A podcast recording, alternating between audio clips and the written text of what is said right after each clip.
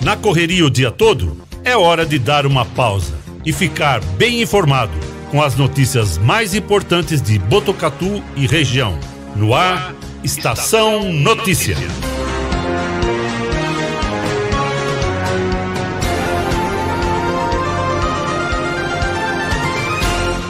Quatro e vinte no ar a edição número 89 do Estação Notícia, o jornal da sua tarde, uma produção de toda a equipe do 14 News, o site de notícias de Botucatu e região. Acesse 14news.com.br e fique sempre muito bem informado. Segunda-feira, 20 de dezembro de 2021. Hoje é dia do mecânico, Dia Internacional da Solidariedade Humana. Na tela para você, as imagens da câmera da M7 Monitoramento e Tecnologia no alto do Boulevard Cidade, mostrando o horizonte de Botucatu. Muito calor aqui hoje em Botucatu, céu azulzinho, poucas nuvens. Temperatura nesse momento marcando 29 graus. A umidade relativa do ar está em 42%. Ventos de 11 km por hora. A mínima prevista para hoje é de 15 graus. Estamos ao vivo do nosso estúdio aqui no Boulevard Cidade, região central de Botucatu, através do Facebook e do YouTube do Agência 14 News, Facebook da Rádio Web Vitrine de Botucatu Facebook da Integração FM de São Manuel e na sintonia 87,9 da Rádio Educador FM de Botucatu. Ao meu lado, Cristiano Alves e também com Guilherme Dorini. Nós vamos juntos até às 18 horas e 5 minutos, levando para você a melhor informação, os fatos e os principais destaques de Botucatu e toda a nossa região. Como sempre, você é o nosso convidado. Participe do Estação Notícia com a gente. Mande a sua mensagem através das nossas redes sociais ou pelo nosso WhatsApp. Anote aí, é o 99163 0000 99163 0000 o código de área é o 14. Cristiano Alves, boa tarde, tudo bem? Começando mais uma semana aqui no Estação Notícia, edição número 89, Cris. Boa tarde, Kleber. Boa tarde a todos. Boa tarde, Guilherme Dorini, também aqui conosco. Nós vamos aí trazer as informações das últimas 24 horas, o final de semana, todos os fatos aí também, um resumo das notícias. Também hoje uma entrevista, tem, tem, temos entrevistas importantes para que a gente possa bater um papo aí, trazer atualizações do meio político, também falando com relação à promotoria, nós vamos falar sobre aqui com o promotor hoje também, ou seja, entrevistas importantes no dia de hoje. E como o tempo urge, já diria o outro, a gente já vai apresentar o nosso primeiro entrevistado de hoje, já está aqui no estúdio com a gente, o deputado estadual Fernando Cury, que está de malas prontas para São Paulo já nessa última semana de trabalhos na Assembleia Legislativa. Os trabalhos que poderiam ter terminado na semana passada, a votação do orçamento, mais uma vez isso foi arrastado para a última semana antes do Natal, né, deputado? Diferente dos outros anos, quando também na última semana do Natal a votação foi arrastada, né? Boa tarde, bem-vindo mais uma vez, tudo bem? Boa tarde, Kleber. Boa tarde para você, pro Guilherme, o Cris, toda a equipe aqui do Estação Notícia, a todos que nos acompanham através do canal do Estação Notícia, das redes sociais, dos parceiros também, né? A Educadora, a Integração, o 14 News. É uma alegria poder voltar aqui é, obrigado pela sua oportunidade mais uma vez. E, e realmente, né, a gente está praticamente de mala pronta, a gente teria que ter terminado é, a nossa semana, o nosso ano legislativo é, na semana passada. Essa era a expectativa, Kleber. A gente votou o orçamento do Estado de São Paulo, né, praticamente 280 bilhões de reais, é, uma boa parte disso para investimentos, né? Claro que tem todo o custeio da máquina pública, mas também muitos recursos para investimentos em diversas áreas. Só que quando a gente vota o orçamento para a população que está nos ouvindo, que está nos acompanhando nessa tarde de segunda-feira, iniciando essa semana, né? Semana importante, onde nós vamos estar tá comemorando aí o Natal. É, quando a gente vota o orçamento, né, que é uma votação importante, isso significa, é bem emblemático, né? Porque significa que é o término do ano legislativo, é o final do ano legislativo. Só que depois que você vota o orçamento, você tem que votar a redação final do orçamento, né? Uma coisa é você votar o orçamento de fato, aquilo que o governo, que o Poder Executivo manda para que a gente possa analisar discutir e votar, aprovando ou não. Então, quando você aprova, você aprova a peça orçamentária. Aí, depois dessa aprovação da peça orçamentária, o que, a gente faz? A Assembleia redige tudo isso e faz a chamada redação final. É transcrever, uhum. né, é passar para o papel aquilo que foi aprovado. Aí você tem que votar a chamada redação final. Né? E isso estava combinado para acontecer também na sexta-feira, dia 17. E aí, por um desentendimento entre deputados, entre bancadas, entre líderes partidários, esses desentendimentos e discussões referentes a outros projetos, inclusive projetos de deputados, tá? Houve então um desacordo daquele que havia sido acordado, daquele que havia sido alinhado durante a semana no Colégio de Líderes e por todas as bancadas. Então, por este motivo, nós votamos o orçamento, mas não votamos a redação final do orçamento. Então, vou, esse trabalho ficou agora aí para terça e quarta-feira, dia 21 e dia 22, respectivamente, para que a gente de fato possa terminar essa votação do orçamento e dar um fim para o ano legislativo. E toda vez que é votado o orçamento, né, deputado, a gente fica sempre curioso para saber o que, que vai estar tá previsto né, para o próximo ano em relação a investimentos, recursos, principalmente, claro, aqui para nossa região. Do seu mandato, né, diretamente, o que, que você colocou lá na emenda do orçamento que pode contemplar Botucatu e nossa região? Olha, Kleber, é, dentro do orçamento é, mudou, mudaram, né? Mudaram as regras. Antigamente a gente tinha emendas parlamentares que eram é, emendas individuais nossa, de nossa, emendas de nossa autoria, uhum. né? E que eram facultativas, isso é, o governo poderia ou não pagar e pagaria quando bem entendesse se resolvesse pagar, com um teto de aproximadamente 2 milhões de reais. Agora esse valor foi praticamente para 6 milhões e meio de reais, porque virou emenda impositiva, é obrigado, uhum. né? O governo do estado é obrigado a pagar esses recursos, assim como o governo federal tem, né? O, o, mecanismo das emendas impositivas, e elas são vinculadas a um percentual líquido, né? Dos recursos de investimento do governo do estado. Então, o ano passado foram cerca de 5 milhões e meio para cada deputado, esse ano vão ser cerca de 6 milhões e meio, um milhão a mais, porque houve superávit uhum. aí em toda a arrecadação e vai ter um valor maior né, para o orçamento, inclusive para investimentos. Então, a gente está trabalhando para Botucatu praticamente cerca de 4 a 5 milhões de reais, mais ou menos. Acho que dá, vai chegar nos 4 milhões, levando em consideração principalmente as entidades assistenciais da nossa cidade, aqui do município de Botucatu, né? É, entidades que desenvolvem trabalho para crianças, adolescentes, para jovens, para idosos, né?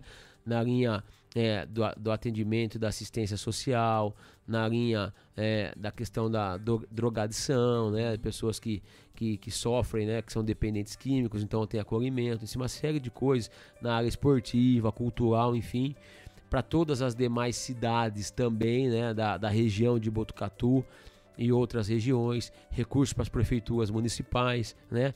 Eu acabei não trazendo aqui para você, mas grande parte são entidades assistenciais ou então prefeituras municipais que terão recursos, né, que serão contempladas com recursos nossos para obra de infraestrutura, asfalto novo, recap, iluminação pública, recursos na área da saúde, compra de equipamentos como ambulância, van para transporte de paciente, uhum. principalmente entidades da região que vêm para cá no nosso Hospital das Clínicas da Unesp, custeio para compra de medicamento, insumos, pagamento de, de folha de pessoal que presta serviço na área da saúde. Então são recursos bastante importantes para Botucatu, principalmente, para nossa cidade, para toda a nossa região, né, as 12 cidades da nossa região, mais Botucatu, e também as demais cidades e demais regiões que a gente tem atuação. Você sabe que a nossa bandeira sempre foi agricultura, pecuária, né, é um, é um pilar do nosso mandato a saúde e a assistência e desenvolvimento social. Então, diversas entidades, obviamente que prefeituras municipais também, mas diversas entidades serão contempladas. Aqui em Botucatu, para você ter uma ideia, a última vez, hora que eu estava fazendo o cálculo, até coloquei na rede social, né, que eu estava fazendo as minhas emendas aí alguns dias atrás, que tínhamos prazo para isso. São 142 entidades beneficiadas no total, no estado todo, uhum. através do nosso trabalho. Só aqui em Botucatu são cerca de 35 entidades assistenciais. Então é bastante dinheiro para a gente distribuir para esse pessoal que realiza um trabalho de excelência aqui para nossa cidade e para toda a nossa região. Esse final de ano, né, todo mundo fica sempre muito aguçado para saber se houve a indicação ou não, né? Eu imagino que a procura no gabinete, né, e principalmente nessas andanças, né, você tem feito nos últimos dias, traz esse resultado, né? Para entender as demandas, poder fazer indicação. Como é que tem sido esse trabalho? Quantas cidades hoje tem na atuação direta do seu mandato, deputado? Olha, Kleber, hoje são praticamente cerca de 100 cidades. Né, só que na nossa região de Botucatu, estamos falando de 13, né? Uhum. Botucatu e mais 12 cidades, começando aqui em Areópolis, que é a primeira cidade aqui de uhum. cima da serra, vamos dizer assim, indo até é, Laranjal Paulista, que é a última cidade da serra, né? Laranjal Paulista, para você ter uma ideia, ela está recebendo recursos nossos é, recentes entre emendas, demandas extras parlamentares. Estou falando do Laranjal porque eu estou lembrando, estou citando uhum. aqui Laranjal. Então, 1 milhão e 100 mil reais, né? Para obras de infraestrutura, 500 mil para para reconstrução, para canalização lá do córrego da Vila Zara, que era uma uhum. promessa nossa, né, desde a eleição do ano passado, do doutor Alcides, e recursos agora para custeio, é, para tantas coisas, 500 mil para Santa Casa, então quer dizer, 1 milhão e 100 não, 1 milhão e 600, né? Então tem bastante coisa, e aí nesses outros, nesses outros 600 mil tem entidades, então são cerca de 100 cidades, e a gente faz as nossas caravanas, quem nos acompanha através das redes sociais, do nosso WhatsApp que eu divulgo, pode perceber que a gente vai andando por diversas cidades e diversas regiões do estado. E é importante essa proximidade, porque são nessas andanças, né? É nessas andanças que a gente acaba estando com as lideranças, sejam elas políticas ou assistenciais, ou lideranças da sociedade civil, liderança religiosa, onde a gente trabalha também com liderança religiosa, da área do esporte, enfim e a gente vai colhendo essas demandas, as dificuldades e as necessidades. Então, essas caravanas são super importantes, né, para a gente estar tá próximo, deixando o mandato mais participativo e mais próximo da população e das cidades. E a gente vai recebendo todas essas demandas, esses pedidos todos, né? E depois chega nesse momento das emendas, nós vamos dando vazão para tudo isso. O ano legislativo, dentro da Assembleia, claro, né, deputado? Tá chegando ao final, né? Mais dois dias aí para para votar realmente, né, para aprovar a, a, a redação final de todo o orçamento mas o mandato continua. Qual vai ser a projeção para esse finalzinho de ano e já o início de 2022, que é um ano importante, né? Um ano eleitoral também. Quando a gente é, é, é importante, Cleber, o pessoal entender um pouco o ano legislativo e o, e o recesso, né? Quando a gente está no ano legislativo e de certa forma tem o recesso, é um recesso de plenário uhum. da Assembleia Legislativa, mas o mandato continua, o gabinete na Assembleia continua trabalhando, os meus escritórios, eu tenho um escritório em Botucatu, em Jaú e Avaré, são três escritórios regionais em três regiões diferentes a equipe continua trabalhando, as demandas continuam sendo executadas, etc e tal, né? Então, para você ter uma ideia, hoje eu estava batendo o martelo de como vai ser a nossa agenda é, para o mês de janeiro, que é em tese o mês de recesso uhum. parlamentar, de plenário, né? Uhum. Recesso parlamentar, mas não de trabalho em si. Então, dia 3 de janeiro, segunda-feira, o, o, o Réveillon, né? O ano novo, a virada é do dia 31 para o dia 1 de sexta para sábado. Eu estava com a equipe agora, né? A gente fechou dia 3 de janeiro, segunda-feira, 7 horas da manhã, nós estamos com o pé na estrada. Nós vamos fazer a primeira região, que é a região sudoeste do estado, aqui é a região de Avaré, né? Que vai até Ourinhos, aquela região mais para cima um pouco. Grande a região, hein? Gra grande a região, né? Uma região grande, vamos ficar dois dias lá para visitar o maior número de cidades possíveis. Terça e quarta, é, segunda e terça, dia 3 e dia 4. Uhum. Depois quarta e quinta, aqui em Botucatu trabalhando internamente no escritório e cumprindo agendas externas da cidade de Botucatu, com lideranças, com pessoas importantes que têm nos solicitado para tratar de diversas demandas. Sexta-feira voltamos para Avaré, para a cidade de Avaré, para a gente poder atender no nosso escritório regional lá. Vamos atender diversas lideranças da cidade de Avaré e da região também, para complementar essa agenda do dia 3 e do dia 4, de segunda uhum. e da terça-feira. Na outra semana, vamos fazer a região central do estado, que é a região de Jaú. Uhum. Né? Depois, a outra semana, a semana do dia 10 ao dia do dia 10 ao dia 11, região central. Na outra semana 17 e 18, região da média e alta paulista. Vai sair aqui de Bauru, nós vamos bater até panorama lá na divisa com Mato Grosso, né, Barranca do Rio. Depois na semana do dia do dia 23, 24, se não me engano, vamos fazer aqui a região do Médio Tietê. Uhum. É esse trecho da Castelo Branco entre Botucatu e São Paulo, né, na Castelo Branco. Na primeira semana de fevereiro, nós vamos estar o que a gente chama de eixo da Marechal Rondon e o eixo do Peão. São duas novas regiões que eu não tinha trabalho e agora eu tenho cerca de praticamente 15 cidades nessas duas regiões, né? A Castelo Branco, a Marechal Rondon até o final dela, chegando lá em Guararapes, Araçatuba, uhum. e depois o eixo do Peão, porque envolve a cidade de Barretos. Então ali Barretos, é, Sertãozinho, Morro Agudo, Monte Alto, Guaíra e tal. Então nós vamos estar toda semana viajando e toda semana tendo trabalho em Botucatu no escritório com as lideranças daqui e da região, mesclando um pouco. Então, como tem o recesso de plenário, nós vamos estar trabalhando, aproximando o nosso mandato e começando esse trabalho da distribuição dos recursos, levando os ofícios para as lideranças das emendas que serão liberadas durante o ano e colhendo também novas demandas, não só de recursos através de emendas parlamentares, Cleber, mas também das interlocuções junto ao governo do estado que são importantes. Então vai ser um mês de bastante trabalho também. Recentemente, né, deputado, você assumiu a presidência da SP Agro, né? É muito recente, claro.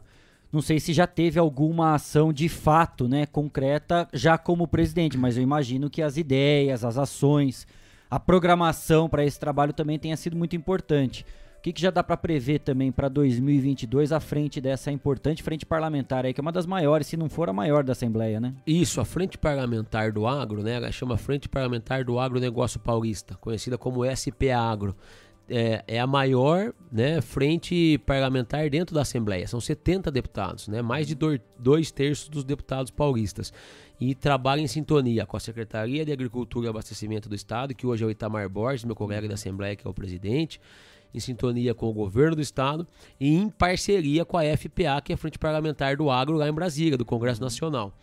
É, a gente tomou posse no dia 8, né, que foi na semana retrasada, e na semana passada nós já sentamos né, com lideranças importantes do setor agro, como o Ariel Mendes, a Cris Moraes, né, Ricardo Saboia, que são é, é, pessoas que atuam no Fórum das Entidades do Agronegócio, que congrega 45 entidades do setor agro no estado de São Paulo, inclusive muitas delas de forma nacional, para discutir algumas pautas importantes. Entre elas, a segurança no campo. Nós temos o Observatório do Campo dentro da Frente Parlamentar, é um trabalho é realizado por mim, inclusive, que já era realizado antes de eu ser presidente, onde a gente vai buscar um trabalho de parceria com a Polícia Militar, com a Polícia Civil, com as guardas civis municipais, com o governo do estado de uma forma geral, para trazer mais segurança para o campo, para o produtor rural, pequeno, médio e grande produtor rural. E esse processo já está em andamento através da parceria com o governo do estado. O governo do estado lançou o programa Rotas Rurais, uhum. copiando o modelo do CEP Rural que foi implantado aqui em Botucatu pelo então prefeito João Cury, meu irmão, quando administrou a cidade. Né? Foi baseado nesse programa. E agora o estado todo, uma parceria com o Google, da Secretaria da Agricultura, muito bacana, é também resultado desse trabalho da frente parlamentar. Outra coisa são a distribuição das caminhonetes, né, das patrulhas rurais do, do programa Agro mais, Agro mais São Paulo, programa Agro mais Seguro, né? Já foram praticamente quase 110 caminhonetes entregues para diversas cidades do estado, pela secretaria, pelo governo do estado. E nós vamos chegar aí a praticamente acho que 300, 350 caminhonetes nessa primeira etapa. A ideia é contemplar a maior número de cidades do estado todo. Esse, esse trabalho é parceria conosco, com a frente parlamentar, que identificou esse problema da segurança no campo. Importantíssimo. Quem está nos ouvindo e é produtor rural sabe disso, né?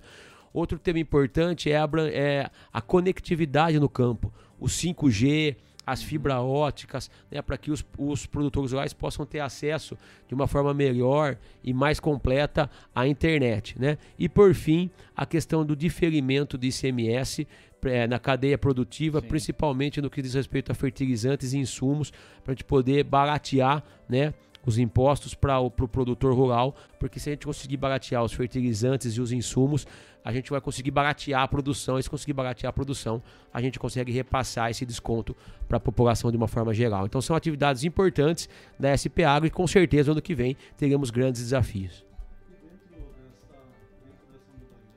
Dentro dessa modalidade que a gente pode comentar aqui, deputado, inclusive 14 News trouxe em primeira mão é, é, esses dias, que aqui a, a, região nossa vai sediar a maior feira de turismo rural do Brasil né, que é a Rural Tour, né, que foi anunciada pela Cuesta Paulista Convention e Vistory Bureau.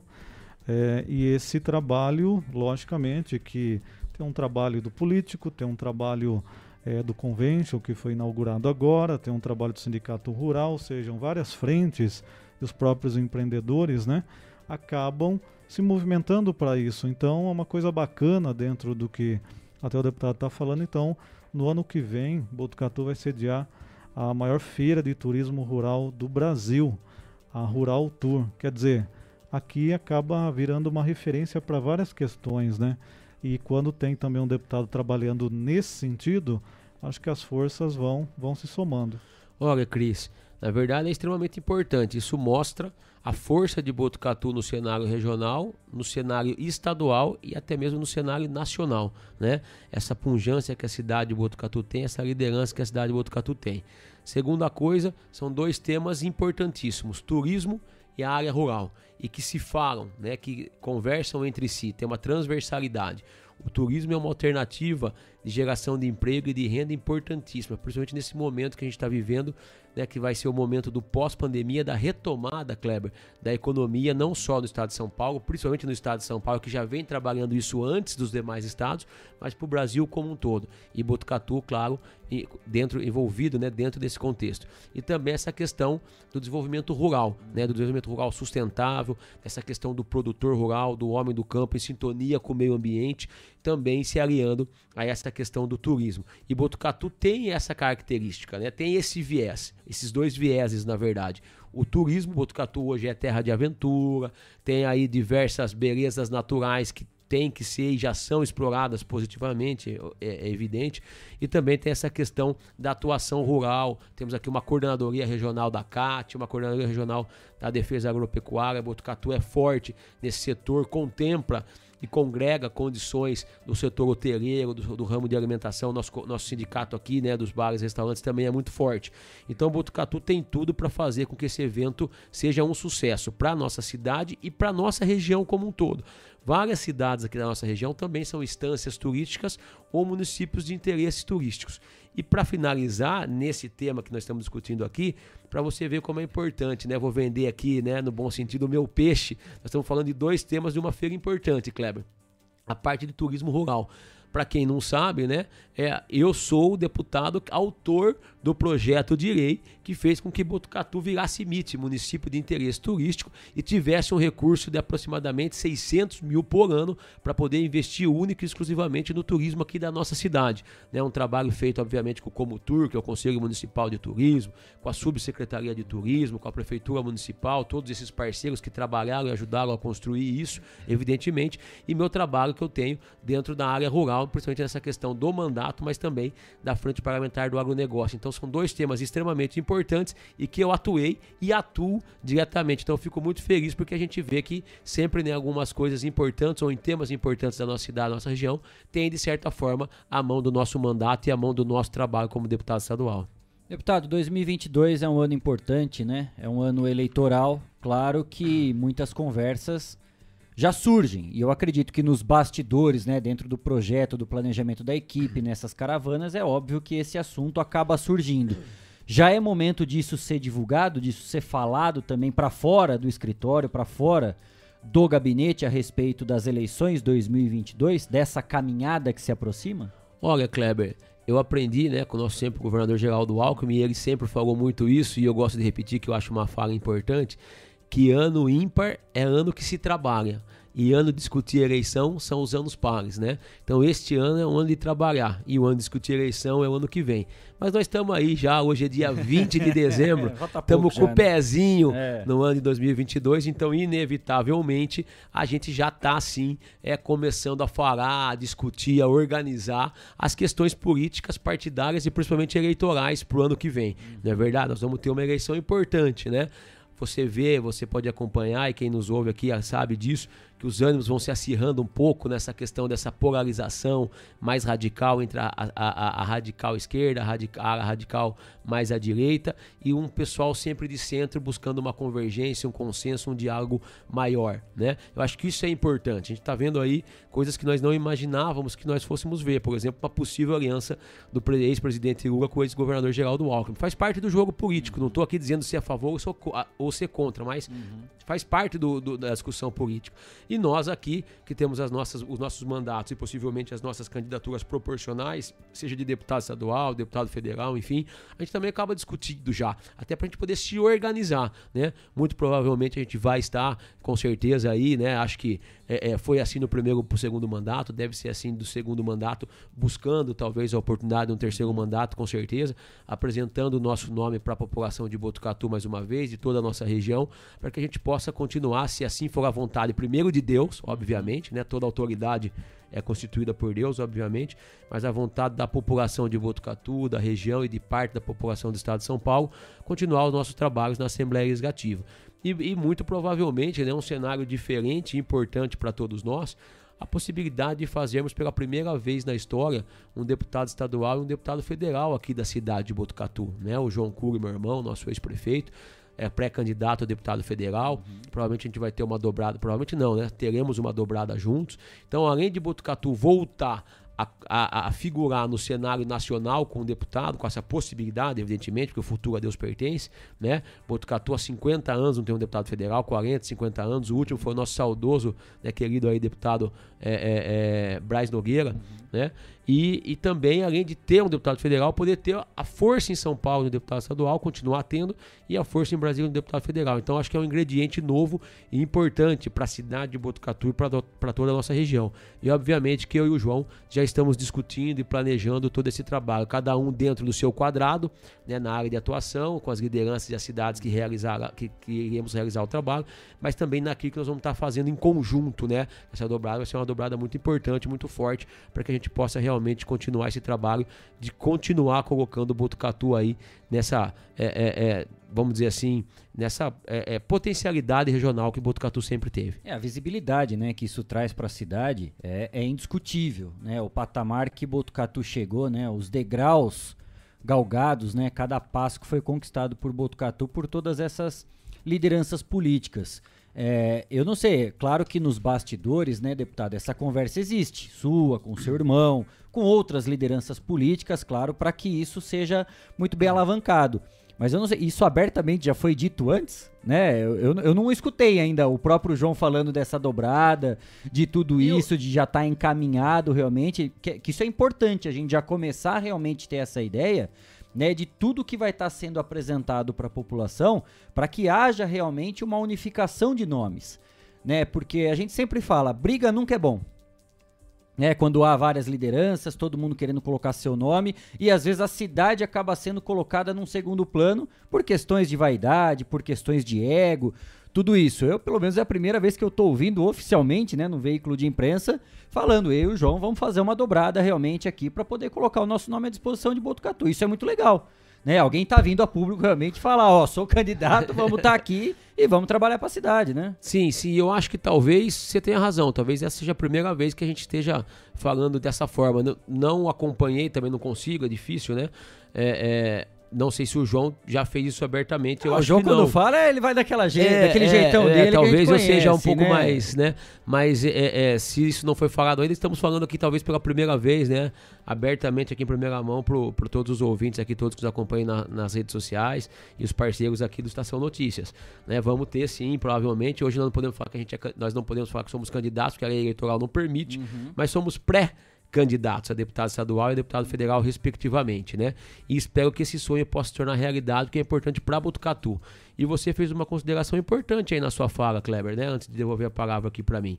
A gente não pode ficar olhando para o próprio umbigo. A gente não pode ficar pensando em vaidades pessoais, né? Em, em uma ou outra divergência pontual que possa ter acontecido entre uma ou outra liderança da cidade, né? Eu acho que Botucatu é muito maior do que isso. A nossa cidade e a nossa região é muito maior e muito mais importante do que isso, né? Então, se tem alguma desavença, se tem alguma divergência, as pessoas têm que sentar à mesa, têm que conversar, têm que discutir, têm que procurar sempre ter um bom diálogo, sempre procurar ter um bom consenso, né? Para que as coisas possam acontecer da melhor forma possível para a população de Botucatu ganhar, a população da nossa região ganhar vezes anteriores, vezes passadas, quem é um pouco mais velho do que nós, né, vai poder confirmar isso. Toda vez que a cidade se dividiu, toda vez que as lideranças políticas se dividiram, sejam por motivos pessoais, por vaidades pessoais, né, pensando no próprio umbigo e pensando em si próprio, em questões políticas particulares, a cidade de Botucatu perdeu. Por que, que eu falo isso? Vamos relembrar num passado recente. Eu lembro como do Jamil Cury, meu pai, que foi prefeito de Botucatu até 1988, quando ele saiu candidato em 1990, houve um, um, um racha no grupo político dele. O Joás Padaro era o vice-prefeito, foi eleito prefeito com o apoio do Jamil em 1988. Em 1990, quando o Jamil Cury saiu candidato a deputado, houve um racha e o Jamil Cury ficou como primeiro suplente por 300, 350 votos. Fazia 40 anos aí que Botucatu não tinha um deputado estadual. Poderia ter tido. E aquele racha, naquela eleição, meu pai teve, o Jamil Cury teve em Botucatu 13.500 votos e o Milton Bosco teve 5 mil votos. Né? E por 350 votos o Jamil Cury ficou como primeiro suplente. Botucatu perdeu, não é verdade? Não estou aqui nem dizendo quem estava errado ou quem estava uhum. certo nesse racha. Se era o Jamil, se era o Joel, nada disso. Não quero fazer apologia a isso aqui. Quero trazer o fato, né? constatar o fato e dar como exemplo para isso. Num segundo momento, oito anos depois, né, meu pai já tinha voltado, sido prefeito mais uma vez, já tinha saído, estava trabalhando no governo com o então governador Mário Covas, o prefeito era o Pedro Rose e o Milton Flávio era deputado estadual. Houve um racha. O meu pai né, que era ex-prefeito, presidente da Dersa, junto com o Milton Bosco, que era o vice-prefeito daquele momento, né, um racha com o Pedro Rose, que tinha sido vice-prefeito do Jamil, né, do meu pai, era o atual prefeito, no mesmo time do Milton Flávio, que era o deputado é, da nossa cidade. Não é isso? E estava indo para a reeleição. Dividiu Jamil, Milton Bosco de um lado, Pedro Rosa e Milton Flávio do outro esse time do Jamil Cury e do Milton Bosco, eles apoiaram a Raquel Volpato Serbino, que era uma candidata da educação, né, da, da, da rede estadual de educação e também da cidade de Botucatu, em detrimento de apoiar o Milton Flávio. Né? Milton Flávio faltaram pouquíssimos votos para ele, ficou como primeiro suplente. Raquel Serbino teve 3 mil votos aqui em Botucatu. Né? Então, quer dizer, a história mostra que toda vez quando as vaidades são colocadas à frente, a cidade perde, a população perde e fica muito ruim para todos nós. Então, é hora de sentarmos à mesa, conversarmos e tenho certeza que vamos poder sim ter essa dobrada importante, pelo menos no meu contexto, e eu estou aqui advogando em causa própria, não é verdade?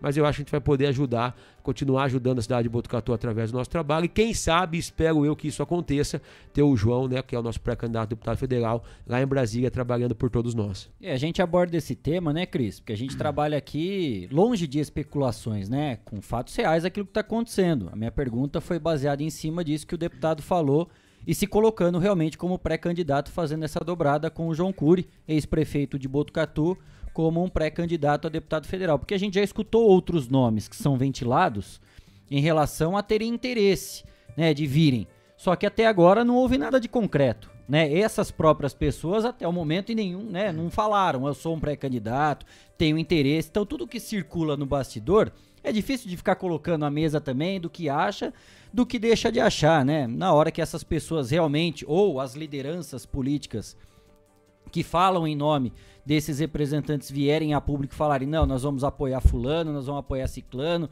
ou tem esse nome ou aquele nome, e a gente começa a fazer um debate muito mais concreto, né, Cris? Porque ficar jogando especulação para cima só. Hoje nós temos um deputado de Botucatu que representa toda a região e que está se colocando como pré-candidato para vir disputar a eleição no próximo ano com outra pessoa também já conhecida, que é o ex-prefeito de Botucatu e que já se colocou como pré-candidato também, né? Ele já anunciou, até então não havia ainda o anúncio dessa dobrada, né? Que porventura poderia ser até natural, mas até então não tinha nada sido dito ainda, né, deputado?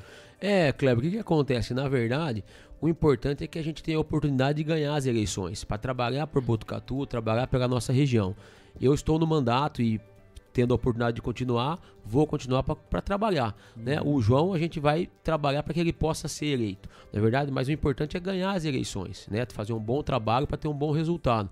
E aí nós vamos ter, obviamente, outras dobradas, né? outros uhum. candidatos, principalmente fora daqui. Sim. Evidentemente que aqui a ideia, pelo menos a princípio, é que a gente esteja todos nós juntos, fechado com a uhum. população. Mas nós vamos ter outros candidatos, outros, outras parcerias em outras regiões, evidentemente. Né? O João foi secretário de Estado da Educação, então ele tem capilaridade do Estado todo, diferente uhum. de mim. Né? Isso vai ser natural, mas para Botucatu é extremamente importante essa somatória de forças, né? a força da região. É isso que a gente vai, vai pretender demonstrar para a região de Botucatu entender que pela primeira vez na história nós podemos ter uma dobrada nesse sentido. Né? E você falou uma coisa importante, Kleber, não dá para a gente ficar é, divagando aqui, imaginando como as coisas vão acontecer. E a população de Botucatu precisa ter clareza daquilo que a gente está construindo nos bastidores. Né? O meu perfil, o perfil do João, não é o perfil de ficar fazendo acordo no bastidor. É importante a gente trazer as coisas aqui para a população de uma forma transparente, bem clara, bem límpida, para a população poder entender. Né? Então, realmente a gente tem essa intenção, eu de continuar como deputado, o João de poder assumir uma cadeira no Congresso Nacional e que possamos juntos somar forças e esforços para o bem de Botucatu, da nossa cidade e de toda a nossa região. É, vamos aguardar né, os próximos passos, os próximos capítulos também. Esse final de ano, acho que todo mundo vai pensando nas confraternizações, né, deputado? Vamos ver como é que começa 2022, né? Caso tenha algo de mais concreto também para a gente poder discutir, tratar sobre esse assunto, porque envolve diretamente o interesse de Botucatu e a gente já percebeu e tem toda a noção que quando não temos representantes da nossa cidade brigando, seja na esfera estadual ou na esfera federal, Botucatu perde muito, né? Já perdemos várias questões aqui. O deputado continua brigando pela questão do Departamento Regional de Saúde, outras lutas que vêm, né? Até porque a gente não tinha um deputado na época exatamente para brigar por isso. Então todas essas conversas vão ser feitas e assim que tudo for se tornando mais claro, a gente vai abordando aqui. 4h56, deputado. A gente falou, né, da última vez que você esteve aqui também desse retorno por Estação Notícia para a gente poder deixar uma mensagem também para todo mundo que nos acompanha, uma mensagem de final de ano, né? A Assembleia Legislativa, a questão do plenário está terminando nessa semana, mas o trabalho continua. Por favor, os microfones à disposição. Kleber, é, em primeiro lugar, agradecer a você, né? Você, ao Guilherme, o Cris, o Cleitinho que não está aqui. É passeando. Deu nó no trabalho, né? Hoje que está passeando o Cleitinho. Mas agradecer a todos vocês por essa oportunidade e mais uma vez voltar aqui para falar do nosso trabalho, um pouco né, do que a gente vem fazendo, desse término de ano legislativo, né?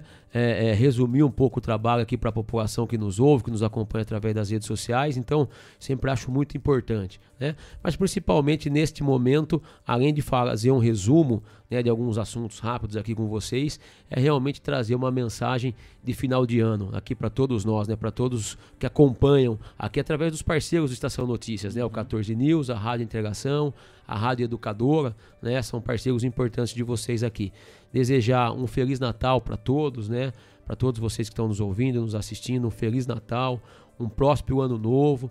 A gente que viveu aí dois, vivemos, né, dois anos de grande dificuldade com essa questão da pandemia, do novo coronavírus, e que esperamos que até agora, né, no começo desse ano, as coisas possam ir voltando à sua normalidade, com a questão da vacina, agora liberado vacina para as crianças de 5 a partir dos 5 anos. Acho que isso vai ser extremamente importante, né? Eu tenho dois meninos, um dos 5 um de 7, a minha esposa não vê a hora, Renata, uhum. disso poder acontecer.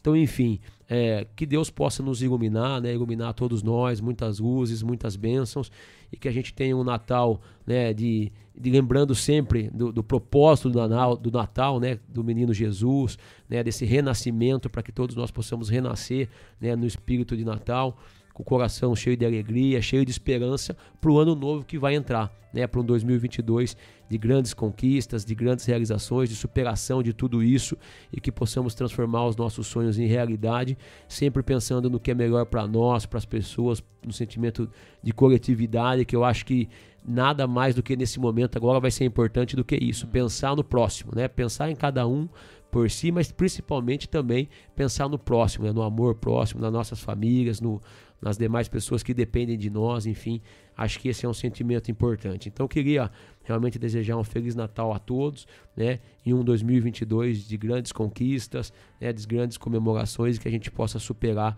esse momento difícil aqui. E que Deus abençoe a todos nós, né? Vocês aqui do Estação Notícias e toda a nossa cidade de Botucatu, toda a nossa região. E tenho certeza que em breve, Kleber, quando a gente estiver aí retomando as nossas caravanas e o nosso trabalho legislativo a partir de início de fevereiro de 2022, que a gente possa voltar aqui com vocês e aí falando com certeza né, do trabalho concreto que nós iremos realizar a partir do ano que vem e provavelmente com boas notícias aí, inclusive em temas como esse que você falou da Regional de Saúde aqui para Botucatu. Obrigado, um beijo grande para todos que estão nos acompanhando e que Deus abençoe a todos nós. Legal, conversamos com o deputado estadual Fernando Cury, esteve acompanhado aqui do Fábio Valentino, conhecido Faísca, né, Fabinho? tá aqui com a gente também. Obrigado pela presença. Pela primeira vez vindo aqui no estúdio, né? Já tinha recebido o convite, mas. Ela é metida, cara torta, é metido, não, quis, é não, não, não, quis vir conhecer é o, o Estação Notícia. 4h59, rápida parada aqui. Na volta tem mais informação no Estação Notícia. Não saia daí, a gente volta já já. Estamos apresentando. Estamos apresentando. Estação Notícia, o jornal da sua tarde.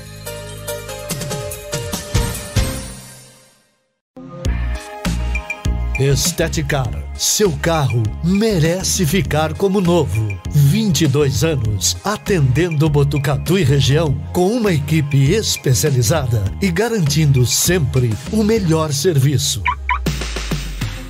lavagens especiais, polimento e cristalização, higienização, hidratação e proteção dos bancos de couro, funilaria, pintura e martelinho de ouro que desamassa sem danificar a pintura. Estética, o seu centro estético automotivo. Rua João Gotardi, 441, atrás do campo do Inca. Telefone 3815 34 97. Esteticar. Quer ficar bem informado? Acesse 14news.com.br. Fique por dentro das principais notícias e acompanhe o que é destaque em Botucatu e região. Agência 14 News. A informação começa aqui. Fogasa Botucatu. Uma ótima opção para você terminar muito bem o seu dia. De quarta a domingo, servindo os melhores lanches, pastéis e aquela porção especial de dar água na boca. Experimente também nossa deliciosa Fogasa. São vários sabores à sua escolha. Venha conhecer. Estamos em frente à rotatória da rodovia Gastão da Alfarra. Ou, se preferir, peça pelo delivery 98 803 5218. Fogasa Botucatu. Voltamos a apresentar Estação Notícia, o jornal da sua tarde. 5 e 2, estamos de volta com a edição número 89 do Estação Notícia, o jornal da sua tarde. Eu já volto trazendo um recado para você. Quero falar da Mix Potato, uma nova opção para toda a família. A Mix Potato já faz o maior sucesso em Botucatu. Lá você encontra diversas opções de batata recheada, lanches e porções. Vale a pena conferir e conhecer. A Mix Potato fica na Avenida Camilo Mazzoni, número 1588, lá no Jardim Paraíso. Ou, se preferir, peça pelo delivery. 99708 8907. Mix Potato, um sabor irresistível. 5 e 2.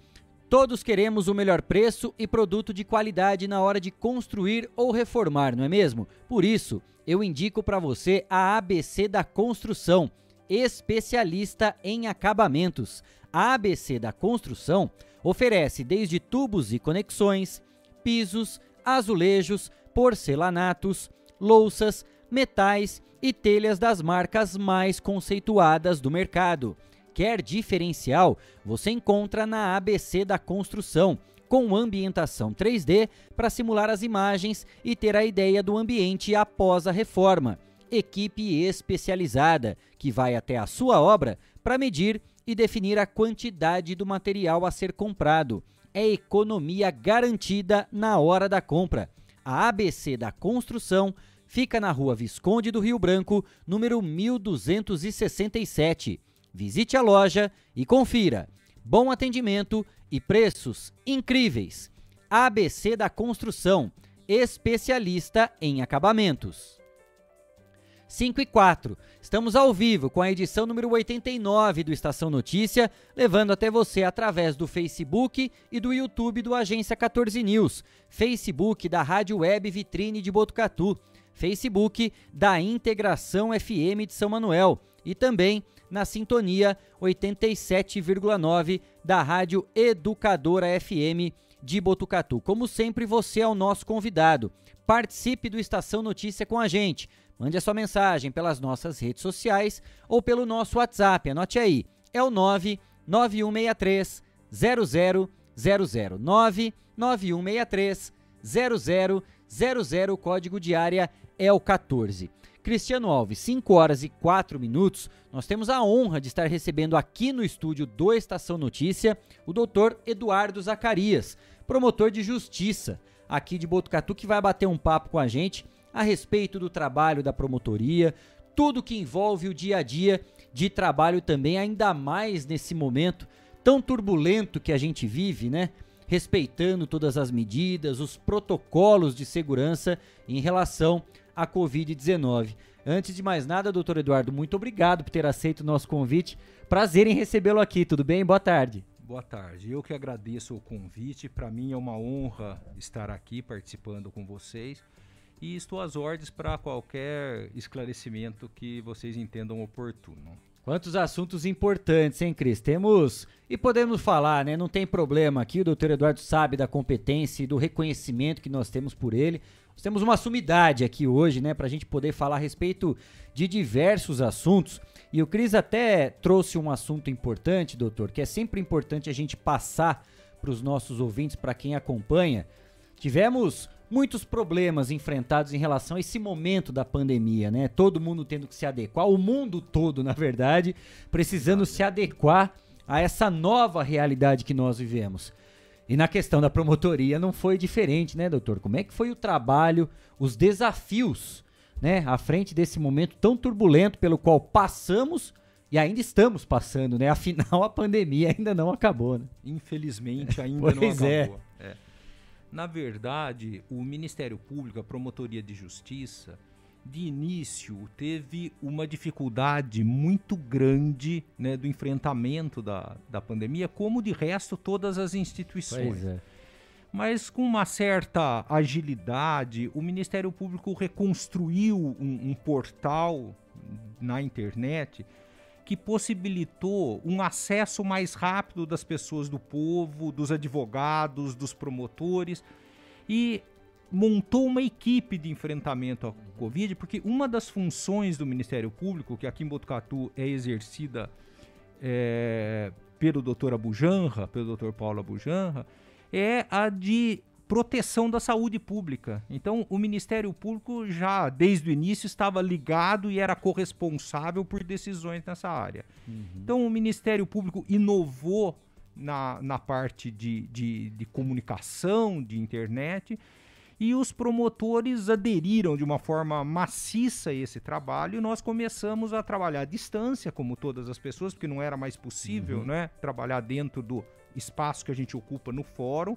Também os juízes, os funcionários do Judiciário, do Ministério Público, começaram a trabalhar à distância e eu acredito que o Ministério Público conseguiu fazer um trabalho importante né, de combate à pandemia, de enfrentamento da crise, como através dos promotores de saúde pública que tomaram todas as medidas possíveis para exigir dos poderes públicos o atendimento a essa, a essa enorme demanda. E acredito também que o trabalho natural da promotoria, ela não sofreu solução de continuidade, porque ainda que a distância, os nossos funcionários, os promotores continuaram trabalhando. Em termos eu não sei qual é o sentimento exato da população em relação a isso. Porque algumas pessoas que estão nos ouvindo podem dizer, é, mas eu não consigo entrar no fórum, eu não consegui ter o atendimento que eu queria, porque as pessoas, de um modo geral, preferem esse atendimento pessoal e direto, uhum. né? Embora é, em nenhum momento a gente tenha suspendido o atendimento ao público, que foi feito por e-mail, por meio de Sim. vídeo, nós fazemos as audiências pelo sistema Teams, que né, é uma plataforma uhum. muito eficiente, né? Mas de qualquer maneira, em termos numéricos, o Ministério Público e o Poder Judiciário também conseguiram até aumentar os índices de produtividade, ou seja, é, durante a pandemia, os promotores aumentaram o número de pareceres, diminuíram o acervo em atraso. Eu posso dizer que aqui em Botucatu nós temos um dentro do, do sistema do ESAGE, a promotoria de Botucatu ocupa o espaço comum dos promotores. Quer dizer, eu entro lá e vejo a situação de todos uhum. os colegas. Ali não tem, não tem como ser muito discreto. não tem absolutamente nada em atraso. O Ministério Público tem trabalhado aqui e vencido todos os processos que são apresentados. É claro que o Judiciário não tem como fazer da mesma forma, porque realmente o, o sistema não, não, não, permite que uhum. estejam zerados os Sim. processos. mas houve também, segundo os números que eles exibem no, no portal, houve sem dúvida um incremento, sim. Conseguiram aumentar a produtividade. Então tem menos sentenças em atraso, por parte dos promotores tem menos denúncias ou pareceres em atraso. Conseguiu melhorar nesse, nesse Que nível. ótimo. É claro que as audiências elas estão sendo marcadas, mas nós fazíamos muitas audiências de tentativa de conciliação, muitas audiências iniciais que estão ficando para um segundo momento se for necessário, porque é evidente que você não consegue manter todo o sistema numa, numa plataforma virtual, você não consegue manter o número de audiências que nós fazíamos. Mas liberado de uma parte de audiência e liberado do atendimento presencial e da presença de você ir ao fórum e tudo mais, conseguiu sim esse incremento de produtividade. Aumentou e diminuiu o atraso, né, o malfadado atraso do Poder Judiciário. Né? É, a gente ouviu falar durante todo esse período, né, Cris? Muitos setores, doutor, eles, entre aspas, claro, né? Eles gostaram desse novo formato, dessa questão da produtividade, da celeridade, vários momentos a questão da economia, né? Tudo que está envolvendo a questão de uma estrutura pública ou até mesmo particular, né? Conheço vários amigos, às vezes, com escritórios que falam, não, para mim, assim, é, é- é produtividade. Me entregando no final do dia aquilo que está previsto dentro do nosso planejamento, não preciso que o meu colaborador esteja aqui no escritório para eu ver o que, que ele está fazendo no dia a dia tal. Como é que foi essa experiência para o senhor particularmente, né? Nessa questão híbrida num primeiro momento e mesmo agora com retornos presenciais em alguns momentos. É, é uma tendência, o senhor acredita, em alguns setores, especificamente dentro da promotoria também, alguns serviços, alguns atendimentos serem mantidos nesse, nesse formato? Eu tenho certeza que sim. Em primeiro lugar, antes da pandemia, nós já tínhamos uma, alguns setores, por exemplo, os analistas que fazem aquela análise jurídica do processo, que são nossos assessores jurídicos, eles já trabalhavam em home, mas eles não podiam ficar mais do que dois dias, três presenciais e dois em home, que era o formato que o Ministério Público acreditava ser possível com alguma resistência. Era preciso uma série de fatores para o funcionário poder obter isso como se fosse um grande benefício. E não é, porque em casa a gente acaba trabalhando mais. Exato. Não é verdade? A gente Esquece acaba da hora um trabalhando mais, pouco, é. né? Mas de qualquer maneira, com a pandemia, o Ministério Público se viu obrigado a criar um sistema 100% em home com os funcionários e também com os promotores. E eu conversando com assessores do Procurador-Geral, o que eles alegam é, em primeiro lugar, há uma disciplina por parte dos promotores e dos funcionários, um compromisso, e há uma e há, a gente é fiscalizado pela corregedoria, nós temos prazos. No sistema digital, só para fazer um parênteses, assim, só para entender como isso funciona, por exemplo, se o cartório coloca lá um dia de prazo para eu me manifestar no processo, eu tenho que receber esse processo. Ele está lá. Se eu não receber, no dia seguinte, como já acabou meu prazo, ele já entra na minha tela e já aparece em vermelho lá.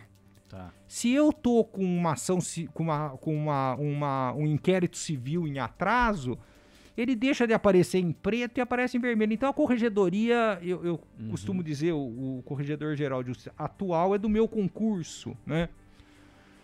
E eu costumo conversar com eles e olha, ficou fácil o trabalho da corregedoria, né? Você, com alguém que conheça duas cores, você já consegue ver quem está em atraso, né?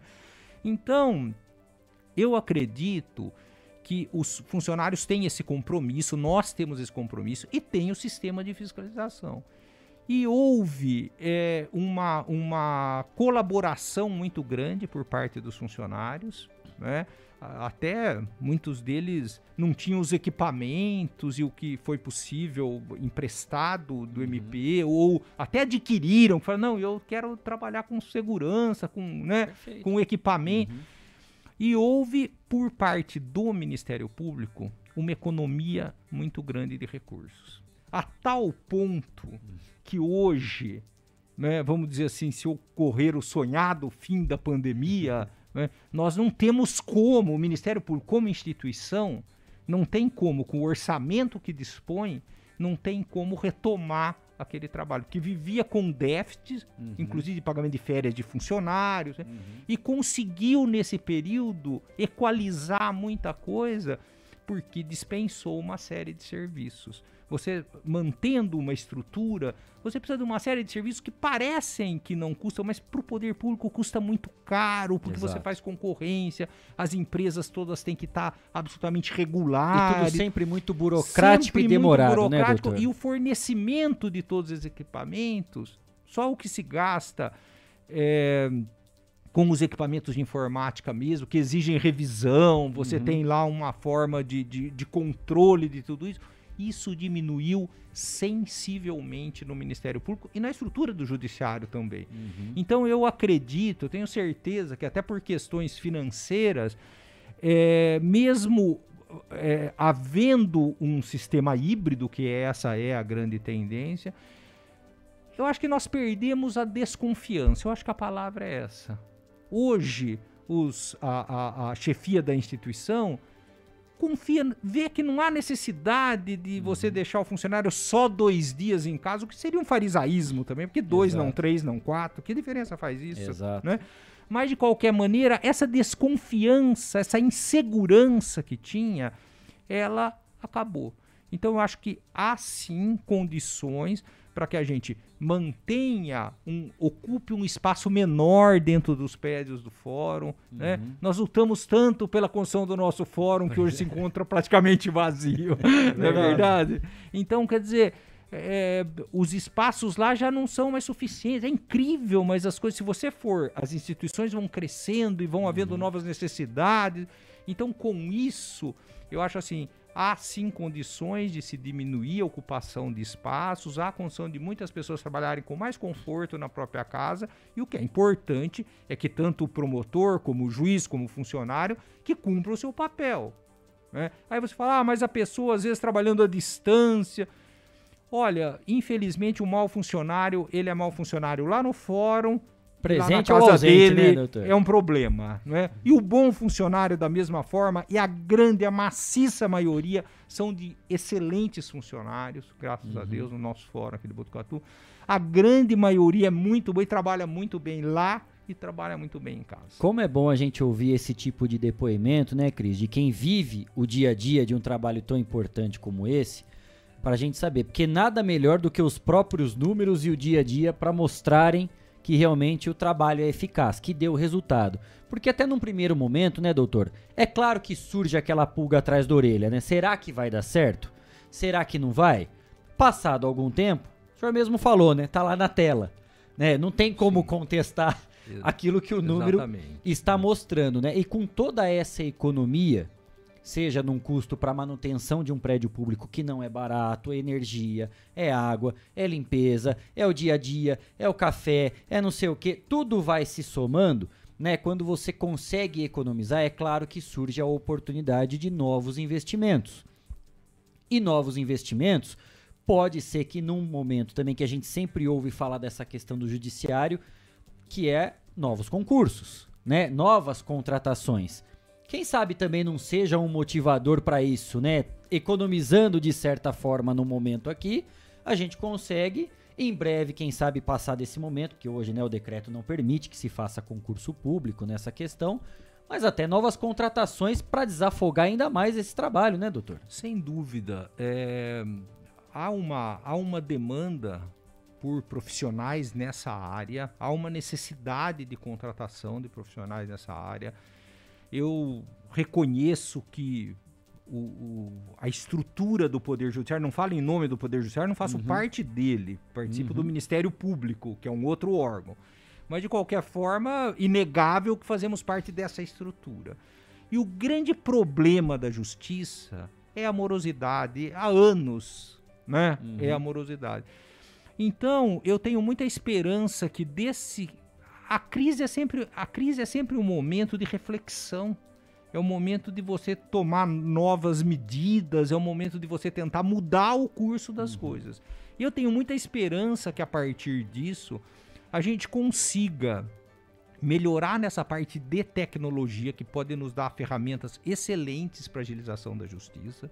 Você veja, imagina em condições normais, você trazer alguém que está preso para participar de uma audiência. A pessoa está presa lá na região de Presidente Prudente, Presidente Venceslau. Uhum. Aí vem o carro, o bonde, como nós chamamos, Sim. que traz essa pessoa, e precisa vir outros dois de. de, de a escolta, de escolta. Tudo, né? O custo Então a gente tem, né? mobiliza né? uma estrutura. Vocês viram, a mídia aí mostrou preso sendo transportado de helicóptero em razão do risco e vindo lá das, das, das, das penitenciárias federais. Uhum. Vejam o custo disso para o Estado.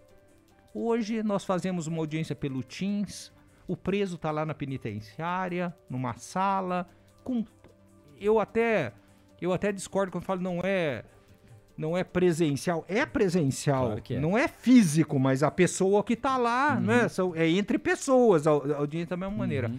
Ele com amplíssima liberdade de falar, né, com o advogado presente. Então, haviam essas desconfianças que foram vencidas. Não tem sentido, não tem sentido você trazer alguém para ser interrogado em juízo 400, 500, 600 quilômetros de distância a um uhum. custo altíssimo. Se pode fazer isso pela plataforma Teams, que é é, como tantas outras que tem aí, que são uhum. formas de comunicação. Poderia ser até pelo WhatsApp. Não, te, uhum. não teria grandes problemas. Eu, eu tenho atendido pessoas na promotoria e muita, o sistema que foi adotado é o do e-mail. A pessoa apresenta lá os, as, as reclamações e aí o funcionário faz a triagem, vê se existe um processo, pede documentos, e aí o promotor faz o atendimento. Mas muitas vezes a pessoa, não, mas eu queria falar com o promotor, eu queria. E aquela época, e agora a gente se, des, a gente se desloca para fazer atendimentos presenciais quando é necessário. Uhum. Não há problema nenhum em fazer isso. Mas muitas vezes, até quando o fórum estava fechado e estava proibido o, também o nosso ingresso lá, por uma questão uhum. de saúde pública relevante, não tem como se discutir. Muitos de nós, eu inclusive, atendemos pessoa pelo WhatsApp através do vídeo. Então você está conversando, que a pessoa quer explicar algum pormenor. Às vezes a pessoa tem uma certa dificuldade de, de, de redigir, de, redigir tudo, né? ou mesmo Perfeito. de explicar. Esse, essa é a minha grande preocupação. Hum. Uma parte do nosso público é, que é a mais relevante porque ela não tem outras pessoas a que ela possa uhum. recorrer normalmente, ela tem uma dificuldade de é, apresentar as coisas. Então, pessoalmente, muitas vezes a pessoa nem falava com a gente, já entregava uma, uma pastinha com documentos, um saquinho de plástico com documentos.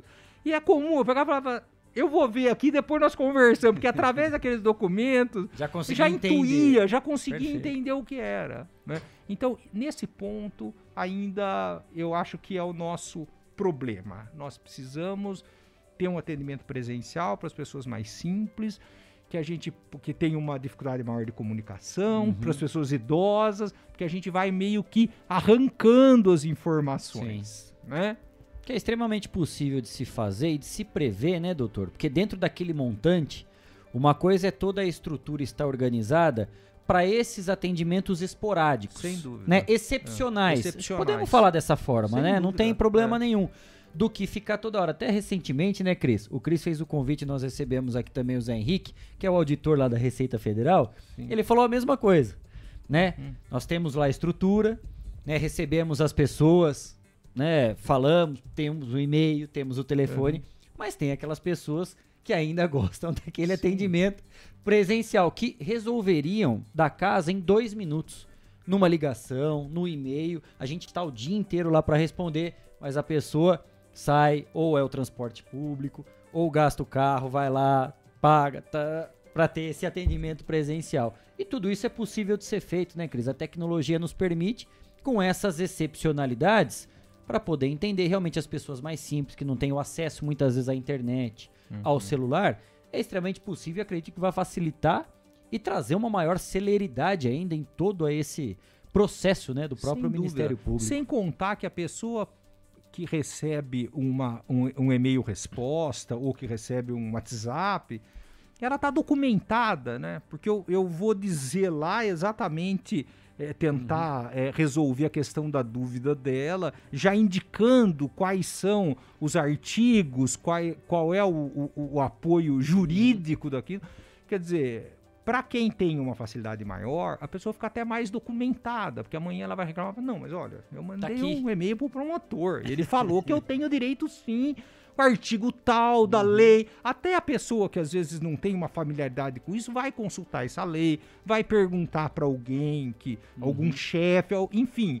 Então, a- até assim, em termos de eficiência, é até melhor, porque você fica com algum documento da promotoria. Exato. Cristiano.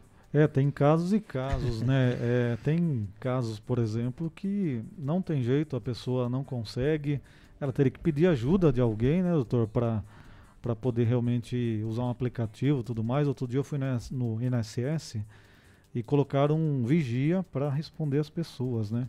E ele todo de bom grado tentando ajudar as pessoas e se esforçando, né? É, não é papel dele, né? E as pessoas que não conseguiam mexer no aplicativo iam lá diretamente e brigavam com ele, e ele brigava com a pessoa. Aí eu cheguei, tinha que resolver um caso, né? Ele falou, olha, ainda bem que o senhor está aqui. Que bom que o senhor está ajudando as pessoas. Ele falou, nossa, você é a primeira pessoa que me elogia aqui, porque só, só me xinga. Quer dizer, tem os casos das pessoas que conseguem, é até mais fácil. Puxa, aplicativo que rápido, não preciso ir lá, não preciso pegar ônibus. Sem Já tem dúvida. gente que vai falar, olha, eu não entendi nada, o que responderam eu não entendi nada, o termo que usaram eu não entendi nada, eu tenho que ir lá. Mas eu acho que isso forçou a gente a evoluir, né? Na qualidade de atendimento, a gente também se atualizar com as coisas, ou pedir ajuda de alguém que saiba. Eu acho que a gente acabou avançando de maneira geral nessa questão. Eu gostaria de perguntar para o doutor o seguinte: voltando no início, sempre gosto de falar o beabá da coisa, doutor. É, a gente fala em Ministério Público, né? Qual é a atuação do promotor? Né? Muita gente fala, "Ah, mas promotor, ele é que acusa, ele que acusa, ele que quer que a lei seja, quer que a pessoa seja condenada, e às vezes fica essa imagem, né? E na verdade, é, eu gostaria até de entender como que os casos chegam no Ministério Público, né? Uma situação, eu falei aqui do INSS, às vezes um local que não foi asfaltado e que ou foi asfaltado de maneira errada, não fizeram o serviço de, um- de uma maneira correta, ou não estão atendendo a população também da maneira adequada, ou houve desvio de alguma coisa. Que tipo de caso chega principalmente no Ministério Público e como que eles chegam, né? É um e-mail, a pessoa liga lá, a pessoa vai até o Ministério Público, ela tem que falar para o promotor, ela tem que se identificar.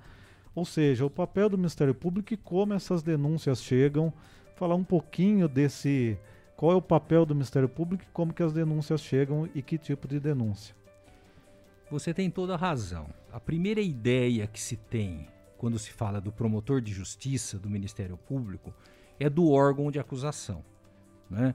Então seria a pessoa responsável pela punição dos culpados. A polícia civil, que a gente chama de polícia judiciária, ela faz a investigação, clu- conclui o inquérito policial ou realiza uma prisão em flagrante e manda isso para o Ministério Público, que é o órgão encarregado de proceder à acusação.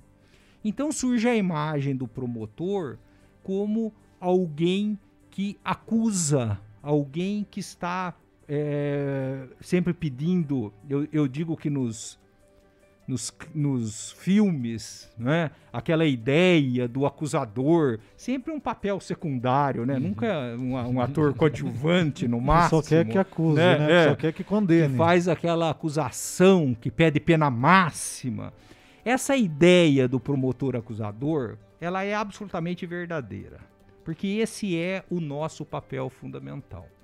O promotor, ele é responsável pela acusação, mas ele não acusa por obrigação. Ele não está obrigado a acusar. Ele só vai acusar alguém quando ele está convencido que aquela pessoa cometeu um crime, errou e merece uma punição. Ele tem absoluta liberdade de deixar de acusar alguém se a convicção dele e a lei, porque o nosso trabalho é um trabalho legalista, nós trabalhamos em cima da Não lei. é o achismo, né, doutor? Não é o achismo. Quando ele está convencido de que a pessoa precisa ser punida, ele promove a ação. E quando o promotor está acusando alguém que furtou, alguém que roubou, alguém que estuprou, ele está dentro do processo defendendo a vítima. Alguém que foi furtada, foi roubada, foi estuprada, a família de alguém que foi assassinado. Eu defendo, como alguém da área do direito, você falou uma sumidade de forma nenhuma, um humilde operário do direito, eu defendo o sagrado direito de defesa de quem errou. Quem errou, quem decaiu, quem uhum. pecou, quem exorbitou os seus direitos, tem que ter o direito à defesa. E eu pergunto a você, e quem não errou? Exato. E alguém que teve sua casa furtada, alguém que teve um equipamento furtado, que pagou uma prestação, ainda faltam 12 e ela não vai mais poder utilizar aquele bem? E o pai de família que teve uma filha estuprada, alguém que foi sequestrado, que uhum. foi morto. Quantos jovens não são mortos? Uhum. Então, essas pessoas também precisam ser defendidas. E não precisa ter que contratar alguém para defender. É dever do Estado uhum. que alguém capacitado, alguém preparado, alguém que tenha sido filtrado num concurso público difícil para ter condições de fazer isso, possa fazer a defesa da vítima.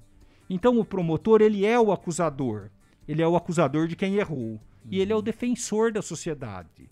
Ele é a pessoa encarregada de defender a vítima. É, é importante deixar claro, né, que oferecer a denúncia, claro, né, longe de saber os termos técnicos que são usados, né, durante todo o processo, tudo isso, tal. Mas uma coisa é oferecer, apresentar a denúncia, doutor. Não significa que o senhor já esteja condenando. Tem uma diferença muito grande em cima disso, né? Sem que é importante deixar claro para quem. Muitas vezes, como promotor, eu ofereci a denúncia e no final pedi absolvição do réu. Agora, o promotor, ele, ele é blindado, ele pode oferecer a denúncia. Se você é, é, como jornalista, fizer uma acusação falsa, pode até cometer o crime de denunciação caluniosa, que aí seria um crime. Uhum. O promotor não, ele tem esta liberdade que às vezes tentam tirar, mas não pode, porque alguém tem que ter uhum. uma proteção do Estado para ter coragem, né, para ter coragem de oferecer a denúncia. E durante o processo vai se avaliar. E quem julga o final é o juiz. Uhum. O juiz no final vai dizer se a pessoa é culpada ou inocente. E fora essa atividade criminal, nos outros processos que não são criminais, que a gente pode dizer genericamente que são cíveis, uhum. nesse nós fazemos a defesa da parte mais fraca, da parte hipossuficiente, da parte vulnerável. Então, por exemplo, por que, que eu atuo no inventário? Eu atuo no inventário se um dos herdeiros for incapaz, ou pela menoridade, ou pela doença mental. Eu atuo no inventário para que os outros irmãos não avancem na parte daquele que é doente. O natural e o esperado seria que os irmãos capazes defendessem por si só aquele que é incapaz, uhum. né? Mas da mesma maneira que é, na é, prática não se vê isso, tem alguém lá no processo. Então, a defesa da criança e do adolescente é importante que tenha um é, representante do poder público que faça a defesa da criança e do adolescente, a criança do menor, a defesa do menor nos uhum. processos uhum. cíveis, a defesa dos idosos, a defesa das pessoas que estão privadas por qualquer motivo das suas capacidades mentais. Então o promotor atua nessa defesa. E em terceiro lugar, ele defende também interesses que, por serem de todos, mas não serem de alguém em particular, uhum. parecem que não tem dono. Né? Uhum. Então, o promotor ele defende os interesses difusos. Estou falando de uma maneira bem, bem simples, né? como o meio ambiente. Né? Então, pode ser do interesse de todos numa cidade que uma usina tenha ampla possibilidade de, de poluir, porque ela está dando emprego, o prefeito está feliz, é, é, as pessoas estão achando ótima, a empresa está salvando a cidade, mas tem que ter alguém que defenda o meio ambiente. Uhum. Talvez alguns anos depois aquela cidade esteja destruída. Né? Então, o meio ambiente, a habitação e o urbanismo, né? a formação Eu lembro que teve também, doutor, um caso que chamou muita atenção, polêmico, dividiu opiniões, que foi o caso dos trailers, né? É, à primeira vista, as pessoas que o, que o doutor atuou, né? À primeira vista, o pessoal falou assim: ah, estão querendo tirar o lazer, estão querendo tirar o trabalhar dali. Tirar o emprego até chegar a falar uma época. Sim. Ficou aquela polêmica. Só que, na verdade, o promotor estava atuando porque as pessoas começaram a comercializar um espaço público. Ó, esse espaço aqui custa 10 mil reais. Se quiser é, vir trabalhar aqui, ó, custa 10 mil reais. E aí a pessoa estava vendendo na rua, né? Seria essa a ideia. O promotor falou, peraí, tá virando bagunça, Virou bagunça, né? isso. Virou terra Aí de ninguém. Chegava o outro, colocava, do, colocava ali na frente, outro colocava aqui, e cada um, ó, aqui custa 10 mil, já montei um ponto novo aqui.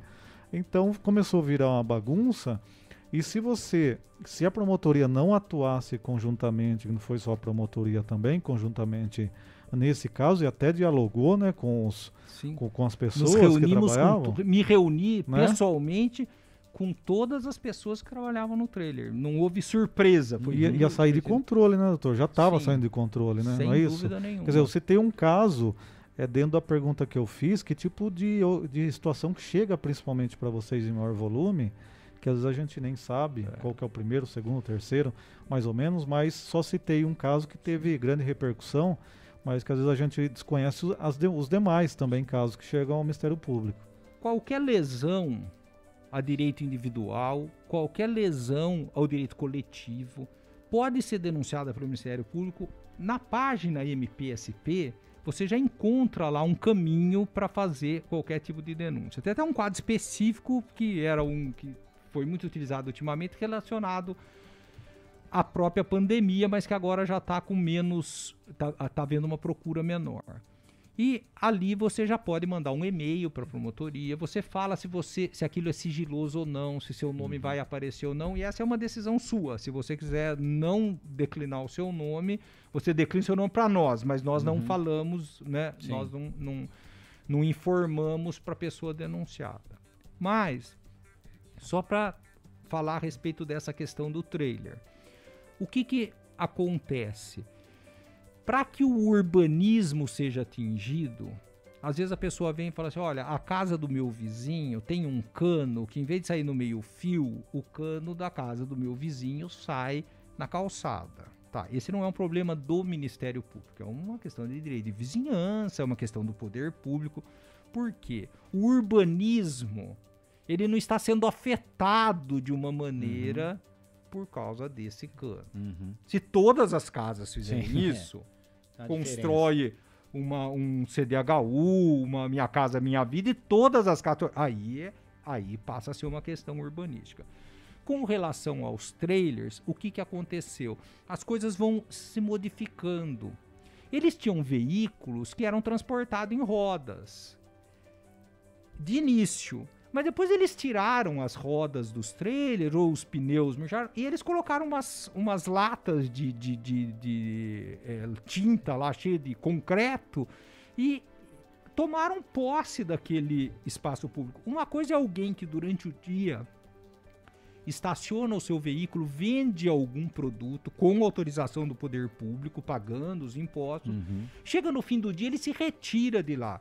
Isso, em princípio, não atinge o urbanismo. Agora, as pessoas começaram a ocupar espaços públicos, como você falou, vender a preço elevadíssimo o espaço público, se sentindo dono do espaço público. E aqueles trailers, eles não tinham uma forma de esgoto para que saísse aqueles produtos, né? Então levantavam paralelepípedo na, na, na catedral, lá na avenida, para despejar é, óleo, quer dizer, o, que é, o que também é uma agressão ao meio ambiente.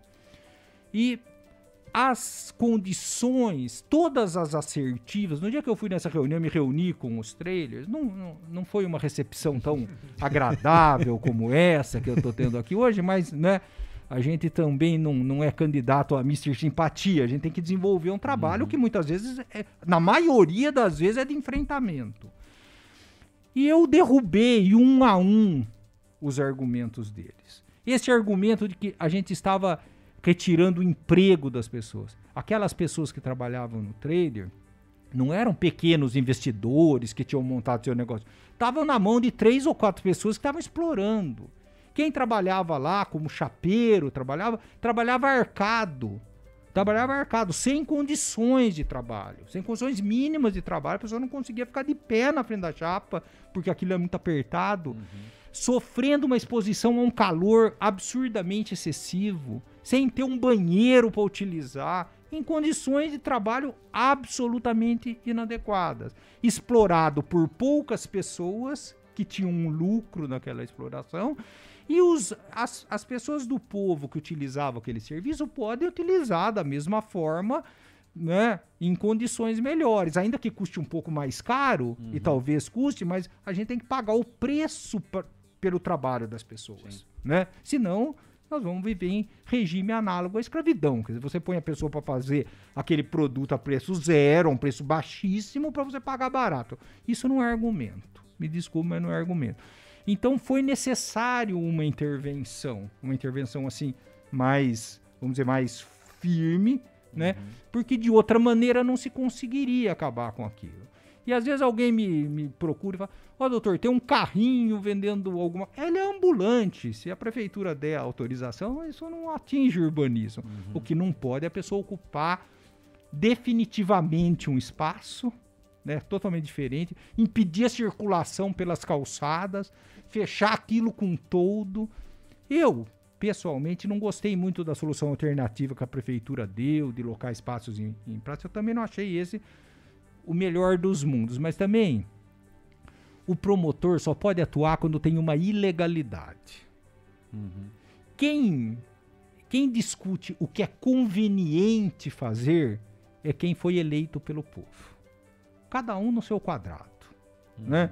Então, se o prefeito acha que é conveniente ele fazer aquilo, paciência. Até um certo desde que não seja ilegal, pra ir, né, doutor? Desde que ele não cometa ilegalidade, Mais eu também não tenho que dar palpite no trabalho dele. Mais né? do que isso, né? Existe também uma barreira até onde um trabalho vai, até onde o do outro começa, Sem né? Dúvida. O senhor citou exemplos aí, né, que muitas questões elas acabam acontecendo exatamente porque a gente tem a mania, isso como população geral, como sociedade a gente sempre quer saber dos nossos direitos, mas deixa de lado um pouco dos nossos deveres, né? Sendo Sim. que isso tem que caminhar lado a lado e jamais se distanciar em momento algum, né? E no meu trabalho como, como promotor, eu sempre procurei dar satisfação. Eu sou um funcionário público, pago pelo poder público, pelo, pelo erário, pelas pessoas, pelo povo. Uhum. Então eu tenho obrigação de prestar contas, eu tenho obrigação de esclarecer.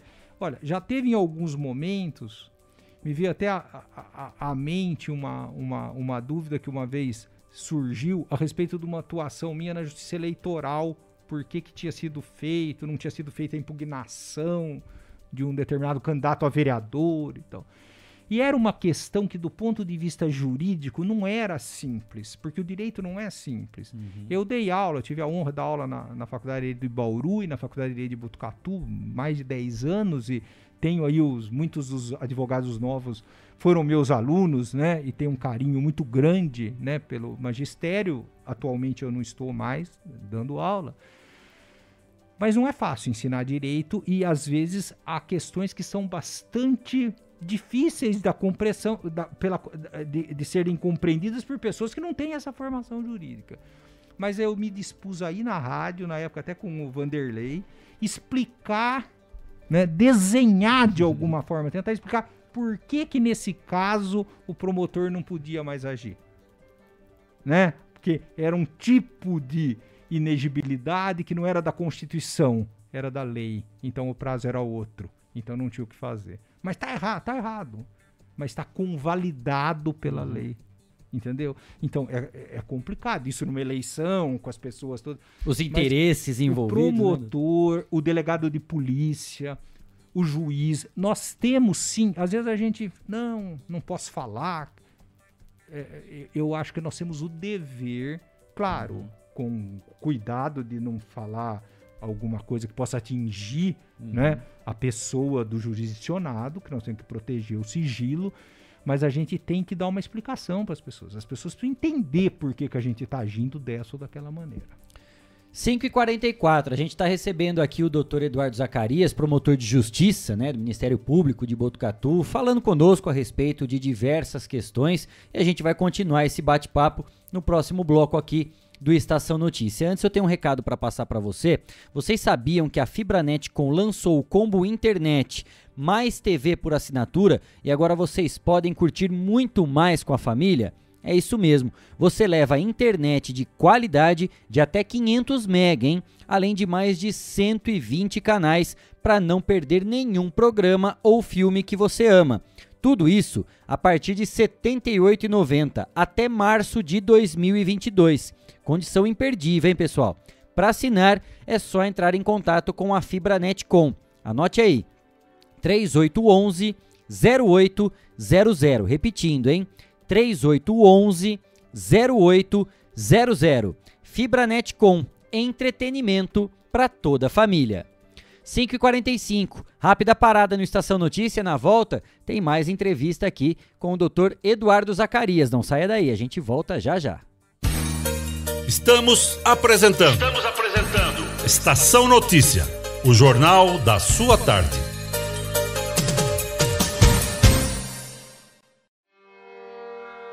A cada dia, um novo desafio. Nesse momento de incertezas, mais do que nunca é preciso transformar ideias em oportunidades.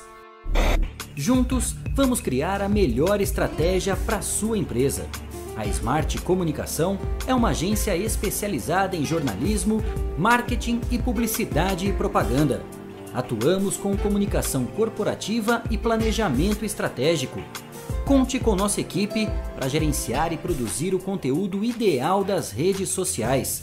Também trabalhamos com vídeos institucionais e comerciais para deixar a sua marca em evidência. Venha para a Smart Comunicação.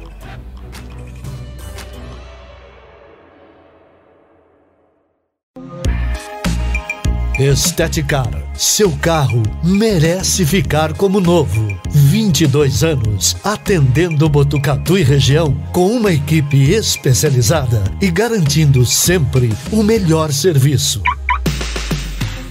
lavagens especiais, polimento e cristalização, higienização, hidratação e proteção dos bancos de couro, funilaria, pintura e martelinho de ouro que desamassa sem danificar a pintura. Estética, o seu centro estético automotivo. Rua João Gotardi, 441, atrás do campo do Inca. Telefone 3815 34 97. Esteticar.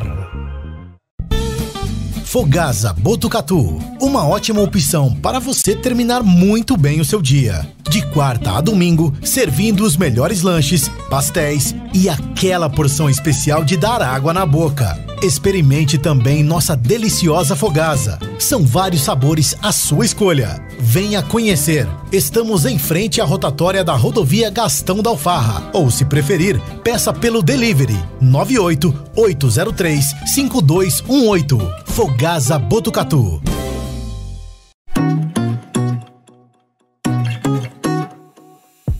Só nas telas da usina multimídia você leva a sua marca para mais de 40 mil pessoas por dia. Isso mesmo, são mais de 25 TVs espalhadas em diferentes pontos de Botucatu e São Manuel. Pontos com um grande fluxo de pessoas, onde a sua propaganda é vista longe da correria e do estresse. E claro, com a atenção máxima que ela merece.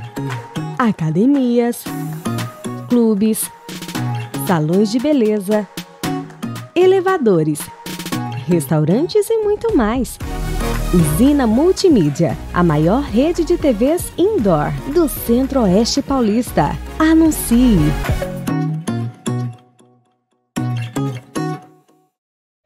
Quer ficar bem informado? Acesse 14news.com.br.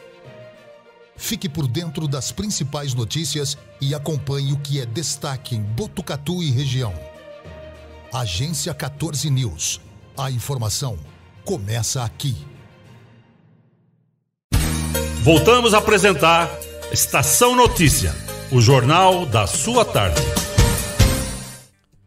5h49, estamos de volta com Estação Notícia, edição número 89. Já na tela para você, imagens em tempo real lá da Avenida Camilo Mazzoni, no Jardim Paraíso. As imagens da câmera da lavanderia 5 a SEC trazendo para a gente aqui como é que está o trânsito nesse momento lá no Jardim Paraíso, finalzinho de tarde, início dessa semana de segunda-feira, bastante calor em Botucatu, pessoal voltando para casa, né, depois de mais um dia de trabalho, por enquanto o movimento bastante tranquilo lá na Avenida Camilo Mazzoni, em direção ao Jardim Paraíso, imagens da lavanderia 5 a SEC. 5h49, mais um recado para você agora da Elete Informática, uma empresa com 27 anos em tecnologia da informação. Lá você encontra produtos de alta qualidade, microcomputadores, monitores, impressoras, tablets, celulares, acessórios e suprimentos, assistência técnica especializada, técnicos treinados e qualificados. Na Elete Informática, você compra sem precisar sair de casa. Acesse elete.com.br. Elete Informática, segurança e experiência. O telefone é o 3815 2078 ou pelo WhatsApp 99141 0408. Elete Informática. 10 para 6, estamos recebendo ao vivo no estúdio aqui do Estação Notícia, Dr. Eduardo Zacarias, promotor de justiça aqui de Botucatu, falando conosco a respeito de diversos assuntos envolvendo o Ministério Público, Cristiano Alves. Esse ano a gente estava comentando aqui, né, a Justiça de Botucatu teve teve casos importantes, né, teve sentenças com relação àquele assalto é, aqui ao Banco do Brasil, a gente teve alguns julgamentos aqui também, que já não é aqui da área né, do doutor, é, o doutor Zacarias, né, doutor Eduardo Zacarias, mas sim na área criminal. Eu perguntaria ao doutor, né, na área dele, que tipo de situação é, chegou né, aqui é, para que a promotoria atuasse né, na área civil, que tipo de caso principalmente o doutor atuou e que teve uma solução ou que pelo menos deu um encaminhamento que a gente poderia citar? Bom, nos processos de modo geral, na área de família, a gente tem um número muito grande de processos. Né? E com a pandemia, nós tivemos de início uma dificuldade na realização das audiências, depois que elas foram implantadas, esses processos vêm tendo solução. As causas de família, elas têm uma característica particular que a situação também vai mudando com o tempo. Então, às vezes uma demora na atuação de início já mudou a situação de fato, às vezes né, o casal se reconciliou, ou às vezes uma situação que não era muito grave acaba se tornando grave. Então nós tivemos algumas dificuldades nessa área de família mas ultimamente os processos estão sendo resolvidos. Como eu falei, aumentou o número de julgamentos e muitos processos estão sendo resolvidos. Uma coisa que aumentou com a pandemia também, infelizmente, e está mais relacionada à área criminal, mas tem reflexos também no direito de família, foram as, as questões ligadas à Lei Maria da Penha. Uhum. Porque aumentou o número, né, de uma maneira importante, expressiva, de casos de agressões e de casos em que houve o afastamento, muitas vezes, do agressor do lar, muitas vezes a prisão do agressor, inclusive, para a proteção da mulher, para a proteção da família. Mas, de um modo geral, hoje, os processos estão tendo o curso normal. Algumas áreas, como na área de urbanismo, é, havia um problema com o loteamento Califórnia, um problema remanescente, porque esses loteamentos deram alguns problemas que ao longo do tempo foram sendo solucionados, mas havia um problema que eu não sei se está totalmente resolvido, que é no Califórnia, acho que é o Califórnia 1, que tinha um problema lá que havia necessidade de fazer uma modificação no sistema de fornecimento de água, né? E nós recebemos uma, uma comunicação de, um, de uma pessoa que reclamou da situação. E mesmo durante a pandemia, isso foi até mais próximo do início da pandemia, quando o fórum ainda estava fechado, mas nós conseguimos fazer algumas reuniões e firmamos um termo de ajustamento de conduta. Nesse termo de ajustamento de conduta, a Sabesp assumiu essa esse papel com a colaboração da prefeitura, com a colaboração do loteador, nós conseguimos fazer uma conta ali para chegar nisso. E quando a gente fala da assunção do serviço de água e esgoto pela Sabesp, é o plano ideal, porque eles são responsáveis por essa atividade em toda a cidade e desenvolvem um trabalho de muita qualidade. Eu também fiz é, na minha área de atuação, que são as fundações, nós estávamos com um problema com a Fundação Uni, que a Fundação Uni ela continuou existindo, ela continua existindo como fundação, mas ela perdeu o contrato aqui de Botucatu, em seguida o de São Manuel também, e ela estava numa situação complexa, com dívidas que precisavam ser equacionadas, também com valores que tinham que ser repassados a ela, e nós conseguimos fazer um acordo. É, o Ministério Público do Trabalho, que é o Ministério Público Federal, já tinha, logo no início do problema, feito um acordo para pagar as dívidas trabalhistas. E nós fizemos um acordo para pagar as dívidas fiscais, o remanescente das dívidas, com algum valor que eles tinham direito de receber da prefeitura. Criamos um fundo e foi o Conselho Superior do Ministério Público faz uma semana mais ou menos que homologou esse trabalho que nós fizemos, né? E o objetivo disso é que a fundação não deixe de existir como fundação, que ela consiga honrar esses pagamentos, ainda que ao longo do tempo isso vai ser parcelado. Ela tem uma dívida fiscal importante que, que foi acompanhada pelo uhum. Procurador da Fazenda Nacional, mas que vai ser paga através de um refis, de algum sistema de refinanciamento, que é um valor elevado realmente. Mas é possível que essa dívida seja saldada a partir desse TAC, eu acredito que sim, né?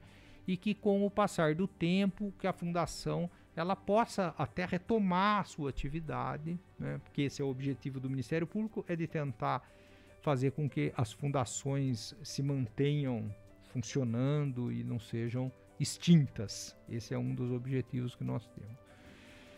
Com relação ao que eu falei da, da Lei Maria da Penha, embora eu não atue na área criminal, essa questão seja mais própria da área criminal, embora com reflexo no direito de família, eu considero um diferencial de Botucatu que aqui, até independente de quem são os gestores atuais, né, mas é, a Polícia Civil, a Polícia Militar e a Guarda Municipal, eles têm um entendimento muito bom nessa atividade de polícia repressiva, de polícia judiciária, de investigação, a guarda de proteção né, do, dos prédios públicos, e tem um entendimento muito bom também com o Ministério Público e com o próprio Poder Judiciário. A gente vê que há um, por parte do Ministério Público e do Judiciário, há um seguido prestígio da polícia. A polícia é reconhecida pelo trabalho que ela faz, porque ela faz um trabalho de muita qualidade aqui em Botucatu. Claro, problemas existem em todos os lugares. Mas em muitos lugares que eu acompanho, eu vejo que o primeiro problema é um absoluto desacordo entre as polícias, muita, muito desentendimento, muita rivalidade. Briga e mesmo. eu acho que Botucatu, nesse ponto, é uma cidade. Em vários pontos, é uma cidade privilegiada, né? É acho que é a cidade do mundo que mais vacinou contra a Covid, graças a um trabalho extraordinário que foi feito uhum. nessa área, a gente precisa reconhecer, né? Mas também na área da justiça criminal é feito um trabalho muito sério, com juízes muito sérios, né? com promotores muito dedicados e com uma polícia que é, investiga, que né? a gente vê em muitos lugares falar que não se investigam os crimes, que as, né? e aqui é o contrário aqui a gente percebe que, embora existam falhas naturalmente, mas que existe uma confiança da população no trabalho de repressão ao crime. O senhor falando de polícia, chegou uma mensagem para a gente aqui no WhatsApp do Tenente Coronel Semensati, mandando um abraço para o senhor, reconhecendo todo o trabalho também. Falou, por favor, mande um abraço para o doutor Eduardo Zacarias aqui também, reconhecendo esse trabalho. Eu agradeço ao Semensat, mando um abraço para ele. Não, não sabia que, né? Senão eu não elogiaria a PM. Mas eles merecem mesmo esses elogios, porque qualquer crime, principalmente mais grave, de repercussão que surge, a gente vê que é uma questão de honra para a Polícia Civil e para a Polícia Militar ir atrás, e eles lutam mesmo, delegados aí com muitos anos de dedicação a esse trabalho, com muita energia, Sim. com muita disposição, e eu não vejo isso em, em muitos outros lugares por uhum. onde eu às vezes também trabalho, porque sou chamado às vezes a, a fazer algum tipo de trabalho fora, e a gente não vê esse entendimento, essa disposição. O Semensat mesmo é uma pessoa extremamente dedicada a essa causa. Você veja, com tantos problemas que ocorreram aqui, né, apesar disso, aquele assalto terrível uhum. aí, a dedicação e a coragem desses policiais, né, de se manterem firmes aí no combate à criminalidade. Doutor Eduardo, tem um assunto que está rodando o Brasil, claro, né? E isso não é diferente em Botucatu, as discussões, os debates, que é o tal do passaporte vacinal. E muitas cidades estão conversando, fóruns, né? Vários fóruns já adotaram como medida própria só autorizar a entrada mediante a apresentação da carteirinha que comprove a vacinação, ou se você não tiver a carteirinha, comprovando o teste PCR, né? Isso vale para todos, né? Para o cidadão que vai lá num processo, alguma coisa, para os próprios advogados, promotores, juízes, enfim. E tem muitas pessoas contestando essa decisão, dizendo que está infringindo a própria Constituição, tirando o direito de ir e vir, tal, tal, tal que, que o senhor. Vou colocar o senhor numa fria aí, né? Não, não O que, que o senhor acha dessa discussão no primeiro momento, né? O senhor concorda da exigência dessa carteirinha, do tal do passaporte vacinal para a entrada do fórum, até garantindo a segurança dos próprios funcionários? E essa questão, se procede realmente de estar tá infringindo essa questão da Constituição? Olha, a Constituição assegura aos brasileiros e aos estrangeiros residentes no Brasil uma série de direitos. Os fundamentais estão no artigo 5 da Constituição Federal. Lá tem um rol de direitos que o cidadão pode alegar. O primeiro direito, o direito mais importante que tem, é o direito à vida. Não é verdade? Sem a vida, os outros direitos perdem até a própria significação. Uhum. Nenhum direito é absoluto. Nem o direito à vida. Porque em legítima defesa eu posso matar alguém. A própria lei uhum. que assegura o direito à vida assegura que em condições especiais, onde eu sofra uma injusta agressão atual ou iminente a direito próprio uhum. ou alheio, eu possa me utilizar moderadamente dos meios necessários para fazer cessar essa agressão. Então você veja, não tem direito absoluto eu não posso ser obrigado a me vacinar no sentido de eu ser conduzido coercitivamente a um posto de saúde, me amarrarem e me aplicarem uma vacina. Mas em contrapartida, eu não me vacinar é um ônus que eu assumo. Se você fala assim, não, mas eu não quero tomar. Então, então você vai assumir esse ônus. Se você não puder entrar num processo para se defender, você vai ser revel nesse processo. É um ônus. Revel é aquele que fica sem defesa no processo. Se você não quer se vacinar, tudo bem, mas você não vai entrar em determinados lugares. Uhum.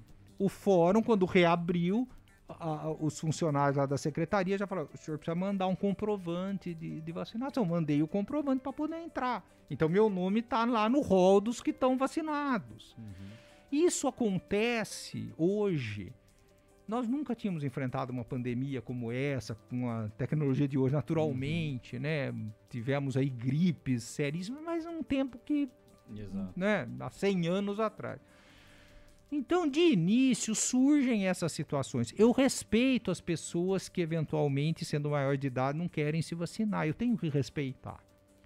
Mas a pessoa dizer que ela tem o direito a não vacinado ter o mesmo tratamento de quem se submeteu à vacinação não é verdade, porque ela põe em risco a vida, a saúde, a segurança de outras pessoas. É uma limitação do direito uhum. e todos os direitos, até o direito à vida sofre limitação, o direito de ir, vir, ir e vir também sofre limitação. Toma uma condenação criminal à pena de reclusão, que seu direito de ir e vir está limitado. Uhum mas tem que ser limitado pela lei. É por isso que essas disposições têm que estar na lei. Uhum. E estão. Então não tem erro nisso. Exatamente. Outro dia a gente estava discutindo isso aqui, né? A pessoa não quer tomar, que não tome, né? É esse termo que algumas pessoas estavam falando. Mas lógico que a gente não tem a vacina mais segura do mundo É, se você comparar com uma vacina que já existe há 10 anos, porque toda vacina ela vai evoluindo e vai melhorando, como qualquer medicamento, um comprimido, um analgésico, qualquer medicamento que você lê a bula, você não toma, você lê a bula, você já não toma, porque tem muitos, pode acontecer isso, pode acontecer aquilo. Então o pessoal pegou a vacina e falou: "Nossa, mas você viu quanta coisa pode acontecer? Mas você pegar hoje um qualquer comprimido aí, para dor de cabeça, você lê a bula, você não toma mais". Então, lógico que pode dar algum tipo de problema, é, que você, você vai ter uma dor de barriga, você vai ter isso, ter aquilo. Mas é, a gente estava comentando aqui no seguinte quesito também: eu tenho o direito de não tomar. Porém, quando eu não tomo, não é questão só minha. Lógico, o vírus vai continuar, eu vou ser um propagador do vírus e eu vou ser internado porque não tomei a vacina, porque a vacina não, ela não acaba realmente protegendo de não é, contrair o, a doença. O vírus continuar circulando, né? Porém, ela diminui os riscos de internação, as chances de internação. Então, ao, quando eu não tomo a vacina, eu estou pegando o leito de alguém que poderia estar com problema do Tá coração. sobrecarregando o sistema né? de saúde então, público. o- a gente pensando de maneira global, pensando um pouquinho lá na frente, e pensando no próximo, e pensando no coletivo, que eu acho que o coletivo vem em primeiro lugar do que o individual, a gente acaba realmente falando, olha, realmente, para eu tomar uma decisão melhor, eu tenho que me vacinar, mesmo correndo um risco que, lógico, que qualquer medicamento vai Todo trazer um risco. medicamento tem e a né? vacina tem e pode ser grave. E é preciso que se diga isso. É, mas nós temos que correr esse risco, infelizmente, porque nós estamos numa pandemia, numa doença que matou milhões. E com relação ao tempo, eu não tenho nenhuma formação na área de saúde. Mas com relação ao tempo de desenvolvimento de uma vacina, tá, tava desenvolvendo, tá desenvolvendo uma vacina para sarampo, por exemplo. Quantas pessoas tem sarampo aqui para você testar isso? Você leva anos mesmo, porque você precisa de fazer esse teste e você tem o seu, o seu paradigma, o seu espectro é reduzido. Você precisa daquelas pessoas que têm a doença para você testar.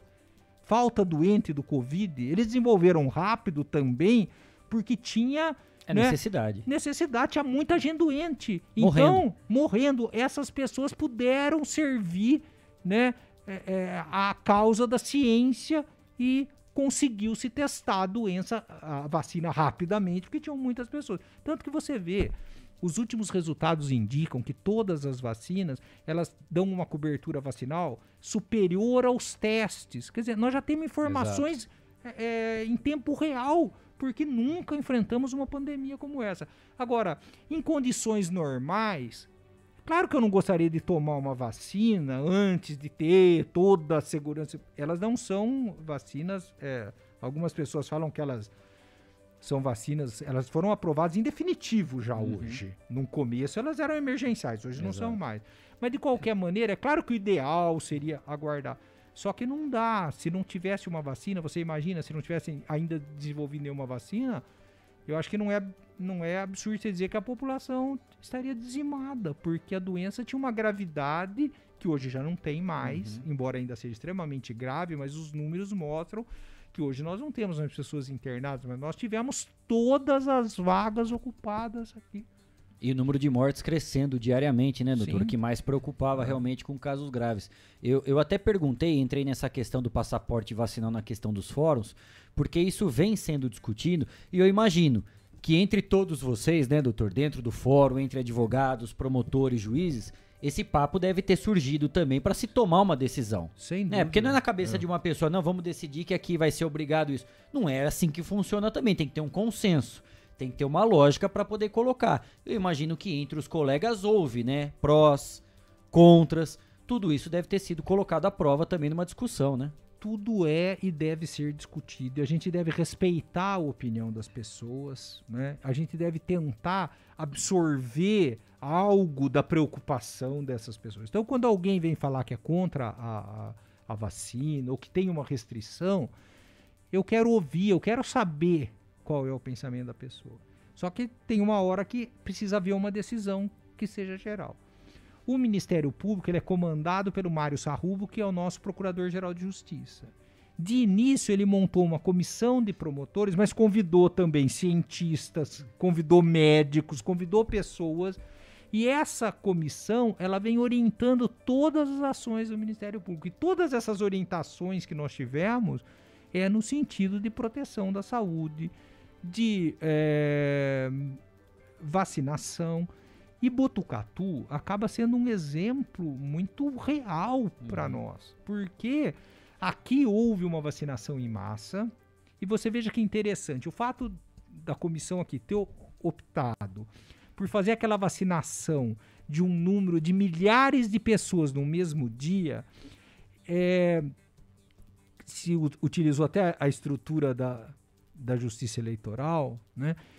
Mas aquilo foi muito interessante porque você vacina todo mundo ao mesmo tempo, 14 dias depois está todo mundo imunizado e para a doença. E quando você fica vacinando no, no, no varejo, você vacina um uhum. aqui, outro ali, 100 ali, 200 ali, você não atinge essa situação. E você veja que foi um diferencial mesmo aqui. Praticamente, você vê, tem dois casos de Covid, no outro dia tem quatro.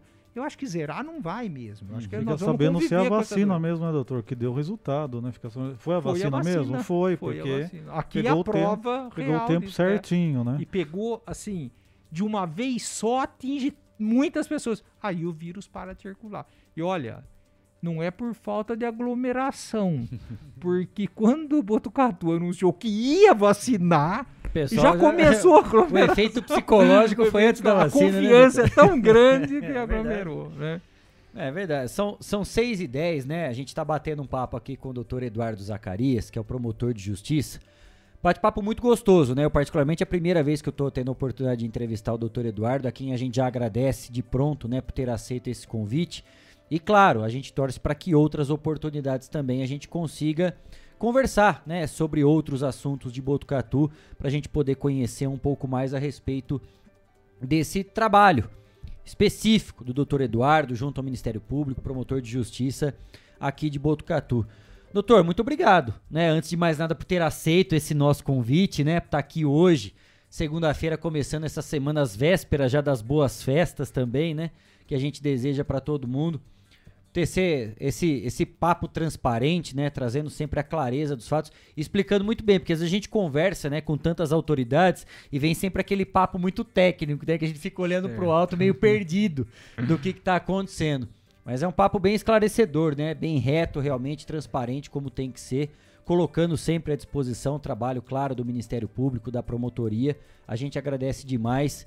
E fica claro, né, o nosso reconhecimento por todo o trabalho, né, do Ministério Público, da promotoria aqui de Botucatu, ao senhor especificamente, né, apesar de não ter feito esse papo é, pessoalmente em outras oportunidades, mas já acompanho o trabalho, conheço há um bom tempo já, a gente sempre ouve falar, né, doutor Eduardo Zacarias, estava nesse caso, estava aqui nesse processo, estava aqui, sempre à frente de muitas discussões importantes aqui em Botucatu.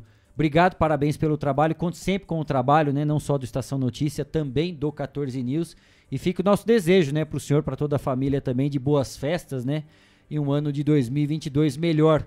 Quem sabe, né, longe da pandemia, que não sei se vai vai ter passado ou não, né, Guilherme? Mas a gente torce, né, para que o quanto antes a gente já consiga restabelecer tudo à normalidade, né? Obrigado mais uma vez, doutor. Eu que agradeço a oportunidade de estar aqui, de ter esse bate-papo com vocês. Estou absolutamente às ordens quando tiver algum, algum fato aí que possa interessar e as pessoas que ouvem. E aproveito também para desejar a todos vocês um ótimo Natal, aos familiares, a todas as pessoas que estão de qualquer forma aqui nos acompanhando, né? E se Deus quiser, um ano novo, né? Precisamos de um ano novo mais do que nunca, né? Que seja um ano aí de, de recuperação e que as coisas é, melhorem realmente, que eu tenho muita esperança que isso aconteça, né? Que a gente aprenda a conviver aí com o que não for é. possível acabar da pandemia, mas desejo aí um, um ótimo Natal e um ano novo muito próspero a todos. Muito obrigado, viu? Conversamos aqui com o doutor Eduardo Zacarias, promotor de justiça daqui de Botucatu. Estação Notícia vai fazer mais uma rápida parada e na volta tem mais informação, hein? Não saia daí, a gente volta já já. Estamos apresentando. Estamos apresentando. Estação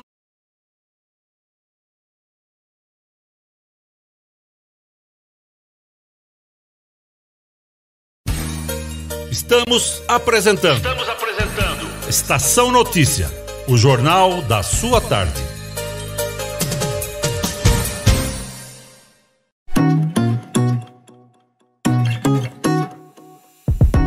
Telas da usina multimídia, você leva a sua marca para mais de 40 mil pessoas por dia. Isso mesmo, são mais de 25 TVs espalhadas em diferentes pontos de Botucatu e São Manuel. Pontos com um grande fluxo de pessoas, onde a sua propaganda é vista longe da correria e do estresse. E claro, com a atenção máxima que ela merece. Academias, clubes, salões de beleza, elevadores, restaurantes e muito mais. Usina Multimídia, a maior rede de TVs indoor do Centro-Oeste Paulista. Anuncie!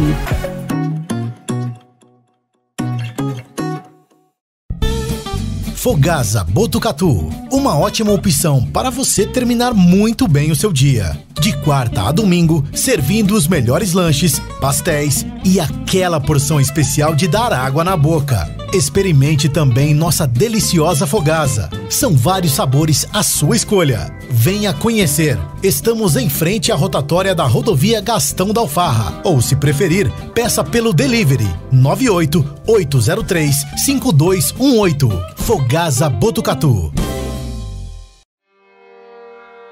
A cada dia, um novo desafio.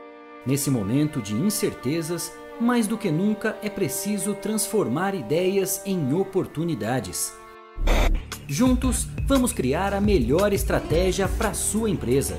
A Smart Comunicação é uma agência especializada em jornalismo, marketing e publicidade e propaganda.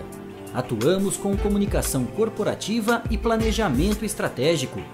Conte com nossa equipe para gerenciar e produzir o conteúdo ideal das redes sociais. Também trabalhamos com vídeos institucionais e comerciais para deixar a sua marca em evidência. Venha para a Smart Comunicação.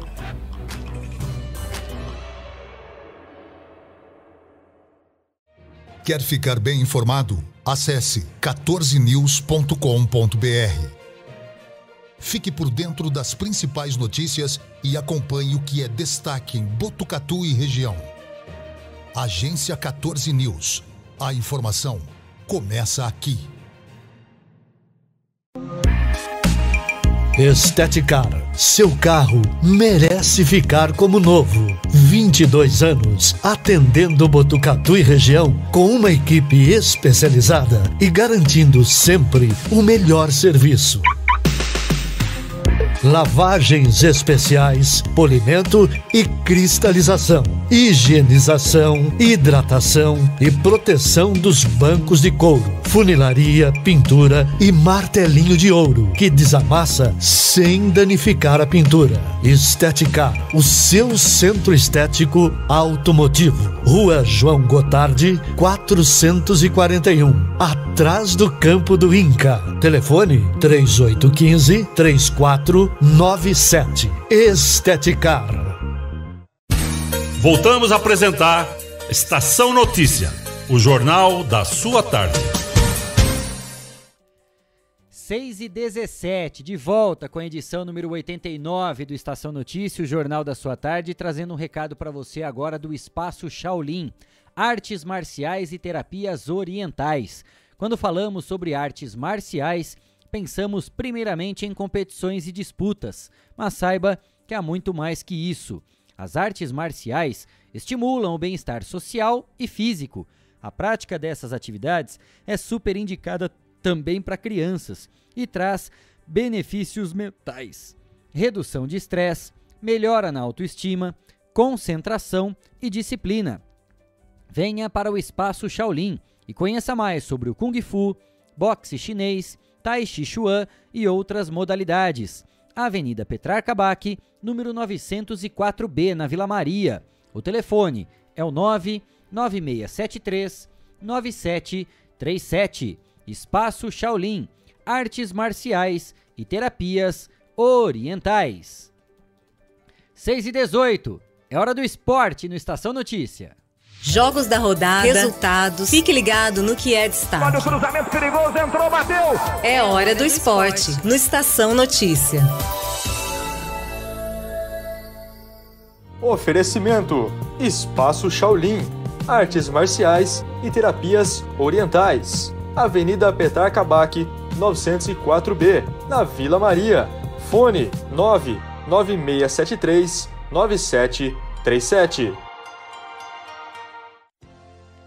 6 e 19, a gente abre o nosso bloco esportivo falando de futsal, porque a equipe feminina de Botucatu ficou com o vice-campeonato da Série Prata da Copa Estadual Paulista. No sábado, foi disputada a final da competição contra a Associação Pinhal Futsal, Guilherme Dorini. É isso mesmo, Kleber. O jogo aconteceu na casa das adversárias, que tinham melhor campanha. No tempo normal, tudo empatado 4 a 4 Na prorrogação, Botucatu levou dois gols e não conseguiu reagir. Final 6 a 5 A equipe botucatuense conseguiu a vaga para a final após vencer o time de Pirajuí por 7 a 6 hein? Em jogo muito disputado. É, neste ano de 2021, a equipe botucatuense disputou três competições. Chegou na final em todas, tornou-se campeã da Copa Cidade, vice-campeã dos Jogos Regionais e agora vice-campeã da Copa Estadual Paulista. Parabéns para as meninas de Botucatu, hein? Ficaram com o vice-campeonato e ó, três competições nesse ano, três finais, hein? Muito bem, desempenho pra lá de bom. Parabéns para todas as meninas, comissão técnica, apoiadores, enfim, todo mundo que faz parte do futsal feminino aqui de Botucatu. A gente vai falar de futebol agora e vai lá para Inglaterra. Líder o Manchester City goleou o Newcastle por 4 a 0 e abriu 3 pontos do Liverpool, que empatou em 2 a 2 com o Tottenham. Chelsea, terceiro, empatou sem gols com o Wolverhampton. O Arsenal é o quarto colocado. E da Inglaterra para a Espanha, o líder Real Madrid empatou sem gols com o Cadiz e encerrou sequência de 10 vitórias. Já o Sevilla venceu o Atlético de Madrid por 2 a 1 e segue em segundo lugar. O Barcelona bateu o Elche por 3 a 2 e segue na sétima posição. Itália, o Napoli venceu o Milan, que é o terceiro colocado, por 1 a 0 e assumiu a vice-liderança. A Internazionale de Milão goleou o Salernitana por 5 a 0 e tem 4 pontos de vantagem na ponta. Já a Roma venceu o Atalanta por 4 a 1 e subiu para a quinta posição. E a Alemanha, o líder Bayern de Munique goleou o Wolfsburg por 4 a 0 e tem 11 pontos de vantagem para o Borussia Dortmund, que perdeu para o Hertha de Berlim por 3 a 2. O Freiburg venceu o Leverkusen por 2 a 1 e pulou para terceiro. Pela Copa da França, o Olympique de Marseille goleou o Canet Rogefi por 4 a 1 com gol de Luiz Henrique, ex-Botafogo. O Paris Saint-Germain também avançou para a segunda rodada ao bater o Feinis por 3 a 0. E a gente vai falar rapidamente aqui a respeito da movimentação do mercado da bola. Tem muito zum zum zum na questão de contratações dos times brasileiros aí da Série A e da Série B. Mas a notícia que pipocou no final de semana que chamou a atenção foi sobre o Ronaldo Fenômeno, aquele mesmo que começou é, na equipe do Rio de Janeiro, foi depois para o Cruzeiro, Corinthians. Para a. Não, perdão. Primeiro ele foi é, para Holanda. Holanda, é, isso. Depois ele foi para Inter de Milão. Sim. Depois para o Barcelona. Do, na verdade, Barcelona ele foi para Inter, Inter, de, Milão, de Milão. Depois da Inter de Milão ele foi para o Real Madrid. Depois do Real Madrid para o Milan. Milan. Enfim, rodou o mundo, chegou, parou aqui no Corinthians, onde é, é, anunciou a sua aposentadoria. E não é que o Ronaldo agora Bancou mesmo, comprou o Cruzeiro, rapaz. É o dono do Cruzeiro é. agora, adquiriu 90% do Cruzeiro. 400, 400 milhões. 400 manga, hein? Ô, louco, é muito. Acho que a pandemia pegou ele um pouco, hein, Cris? Também, né? Ele já é dono de um clube da Espanha, né? Hein? Já, já. Ele é dono de um clube da Espanha que estava na segunda divisão, classificou para a primeira temporada, foi para a Série A e agora caiu de novo. Caiu de novo, né? sim. Tá na Série B lá da, da La Liga. Vamos falar é, assim. Mas, mas, tem um detalhe: o Ronaldo não queria ir pro Corinthians, ele queria jogar no Flamengo naquela época. E assinou Ficou treinando lá, é. ninguém puxou ele e falou: ah, treina aí. É. E aí o cara foi pro Corinthians. Pois é. Aí, mas agora, como empresário, ele tá aí realmente investindo no Cruzeiro. Que que é importante dizer, né, que o Ronaldo deixou bem claro, quando ele já comprou o time da Espanha também, vou até fazer a pesquisa aqui para passar a informação correta, né? time da Espanha do Ronaldo. Que é o seguinte, é, ele falou, eu tô entrando aqui como administrador tal, mas não pense você que eu sou um Real Valladolid. Ah, Real é o time da Espanha, que o Ronaldo também é dono. Não pense vocês que eu sou um shake aqui, que não. eu venho das Arábias e vou colocar dinheiro em vocês, não. Tô vindo com o nome, tô trazendo os meus parceiros, né? Vou trazer anunciantes, patrocinadores. Nós vamos colocar esse negócio pra andar. Não Ah, pense sem que o. Ronaldão vai colocar dinheiro do bolso pra Não, ficar não pode contratando o jogador lá, não, viu? Viu, torcedor cruzeirense? Não adianta se iludir que não é isso que vai acontecer. Não é a tia Leila, não, viu? É, a tia Leila é outra Não é, coisa. tia, não é a tia Leila, presidente do Palmeiras, não, que tá colocando o dinheiro da Crefisa lá pra comprar todo mundo, não. O negócio vai ser mais embaixo Ah, lá. vai. Mas é legal, né? Uma pessoa que tem um carinho enorme, né? Foi onde, na verdade, ele despontou pro futebol. Sim. Né? Porque no time. Vou até ver aqui também no time. Eu esqueci o nome do time que ele começou. Não era São Gonçalo, São Cristóvão? São Crist... Acho que é. Ah, agora. Ah, eu não vou lembrar agora, Kleber. É. Ah, agora de cabeça, assim. Dá uma olhada aí que. o time. Ai, meu Deus. Ah. São Cristóvão São mesmo. tá Cristóvão certo. mesmo? Minha, minha mente Ah. não, não me enganou, não. Era É. São Cristóvão. É ele começou no mesmo. São Cristóvão, mas despon- depois ele foi contratado pelo, Pelo Cruzeiro, Cruzeiro. E aí despontou, né? Sim. Aí depois ele foi contratado pelo PSV Eindhoven, Sim, da da Holanda. Holanda, Aí, aí foi, foi. foi ganhar o mundo, né? Aí pro virou Barcelona. o fenômeno depois, que é hoje. Virou o fenômeno. Mas é isso, né? Isso foi o que movimentou, na verdade, o, o mundo da mundo bola, da principalmente bola. o futebol brasileiro aqui no final de semana. Ah, sem dúvida. Eu tô até no site aqui da na capa do site do Globoesporte.com. Algumas questões já estão sendo conversadas, né? Na parte do Corinthians, ainda especulando o Edson Cavani. O Paulinho Sim. acertou. Paulinho já acertou. chegou de caminhão, né? Chegou, já chegou no CT. bonito no CT lá. Chegou de caminhão, é mais uma contratação. O Corinthians vem forte para Ah, 2022. vem bastante forte. né, o Palmeiras a gente já anunciou as contratações aqui no começo da Sim. semana passada, outros nomes estão sendo envolvidos, nada de concreto. Se tiver alguma coisa a gente passa.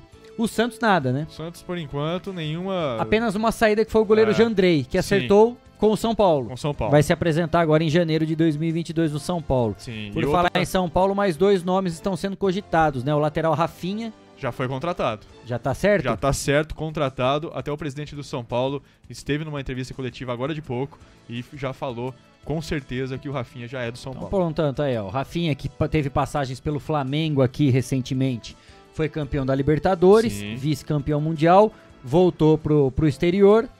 Ao retornar pro Brasil, não tinha mais espaço no Flamengo com a contratação do lateral direito Isla, que é o Sim. lateral chileno, da seleção chilena. Ele desembarcou no Grêmio, recém-rebaixado. Recém-rebaixado. Agora o Rafinha, contratado pelo São Paulo. Outro do Grêmio que tá muito próximo do São Paulo também tá em negociação, é o Douglas Costa, né? Ah, mas não dá, hein? O Rafinha ainda fala melhor que o, I- o Igor Vinícius. Ah, não, com toda certeza. é um bom né? jogador. É um bom jogador. É, Vai, vai ter um contrato. da idade já um pouco avançada, vai ter é um contrato por tem- produtividade. Sim, e Hum. tem, e tem fama, né? Tem, joga bem, sabe jogar. É, então é, é um bom jogador. Agora Douglas Costa. É, são mim, dois jogadores, viu, Gui e Cristiano, que do Grêmio, que estão na pauta do São Paulo. Eram três. O Rafinha já tá contratado, contratado. então, definitivo. Douglas Costa, que tá sendo conversado, certo? Sim. E o terceiro é o Alisson. O Alisson. Aquele ponta que joga meio, Sei, ponta, tá tendo uma negociação porque o São Paulo pode ceder o Orejuela, lateral direito por empréstimo, pra chegada do Alisson. Até Sei. porque o Orejuela tem um contrato até 2025 com o 25, São Paulo. Não jogou nada, mas já tem um contrato até 2025 pra ficar mordendo o São Paulo aí. Eu Então quero são saber esses nomes. quais os perobas que vão sair. Cara, tem, Porque tem uma lista Eu tô grande. preocupado com quem tá lá e não saiu ainda. Ah, eu difícil. tenho essa preocupação também. Outro nome que tá sendo cogitado no São Paulo é do Patrick. Patrick, no sim. Internacional. São Paulo estava negociando também com o Cuesta, que é o Cuesta. zagueiro do Inter que termina o contrato. É um bom zagueiro, Bom canhoto. zagueiro, canhoto e tal. alto. É, não sei se os valores estão estão dentro do padrão do São Paulo aí, mas enfim, né? Pro lugar do Léo Pelé, amigão, você Ah. pode colocar a caneca do Central Perk aqui, ó, do seriado Friends. Com certeza. Tá bom. Mas são esses os nomes, né? Claro, então o Rafinha agora já tá contratado, confirmado, esses outros nomes, especulações como outros times. E assim que tudo for desenrolando, a gente vai trazendo as informações também aqui pra você dentro do Estação Notícias, certo? Vou- eu vou continuar de joelhos, com a mão pro céu, pra ver o que dá esse ano que vem aí, porque realmente a gente tá pensando assim, não vai dar em nada porque tá cheio de dívida, a coisa não anda. É. O milagre que vão fazer É, sem tá dinheiro. difícil, Cris, tá mas é só realmente levantar Dinheiro tem, é só gastar certo, né? É, põe certo lá, né? William já vai embora, o Éder já vai embora, 500 mango cada um, Sim, meu. antigamente faziam certo, né? Hoje em dia não sei o que tá acontecendo com o é, São Paulo, que é. contrata uns jogadores que eu vou falar para você. Dinheiro tá indo por rala abaixo. Ah, né? só por É rala. que o cara contrata e depois ele fala, eu não quero dar o braço a torcer que contratei errado. E o cara não quer desfazer do jogador. Né? Tem, lógico, quebra de contrato e tudo mais. Só que o cara contratou e falou: Eu não vou dar o braço torcer. Ele falou: Eu contratei errado, né? E não quer desfazer do jogador e pegar outro. E aí fica nessa situação aí. É, briga de diretoria, hum. tudo mais, né? Conselheiros, tudo mais. Ah, sem dúvida. 6 e 29 foram essas as notícias do esporte na edição de hoje, aqui do Estação Notícia. Jornalismo feito com responsabilidade para levar até você as notícias mais importantes do dia. De segunda a sexta, Estação Notícia, pontualmente às 4h20 da tarde. 6 e meia. A Lei Geral de Proteção de Dados já está em vigor para regulamentar a forma de coletar, armazenar e compartilhar os nossos dados pessoais. Ela é fundamental para assegurar a privacidade e a segurança de todos nós. Impacta diretamente nas empresas privadas, que estão sujeitas a sanções no caso de descumprimento dessa lei. Para entender melhor tudo isso, temos ao nosso lado a especialista no assunto, Andréa Pedroso, da Essencial Privacidade, uma empresa especializada em privacidade e proteção de dados. A Essencial Privacidade avalie as necessidades específicas da sua empresa na proteção de dados pessoais, para que você cumpra a legislação e não corra o risco de ser multado, conforme prevê a Lei Geral de Proteção de Dados. Entre em contato e saiba como a essencial privacidade pode te ajudar a estar de acordo com a lei. Acesse essencialprivacidade.com.br. Anote aí o telefone, hein? É o 99787 39 77. Essencial Privacidade, especializada em privacidade e proteção de dados. 6 e 31 ponto final na edição número 89 do Estação Notícia desta segunda-feira, 20 de dezembro de 2021. A gente volta amanhã com a edição número 90, Cristiano Alves. É isso aí, aproveitar e fazer um convite para o pessoal acessar algumas notícias no site 14 News.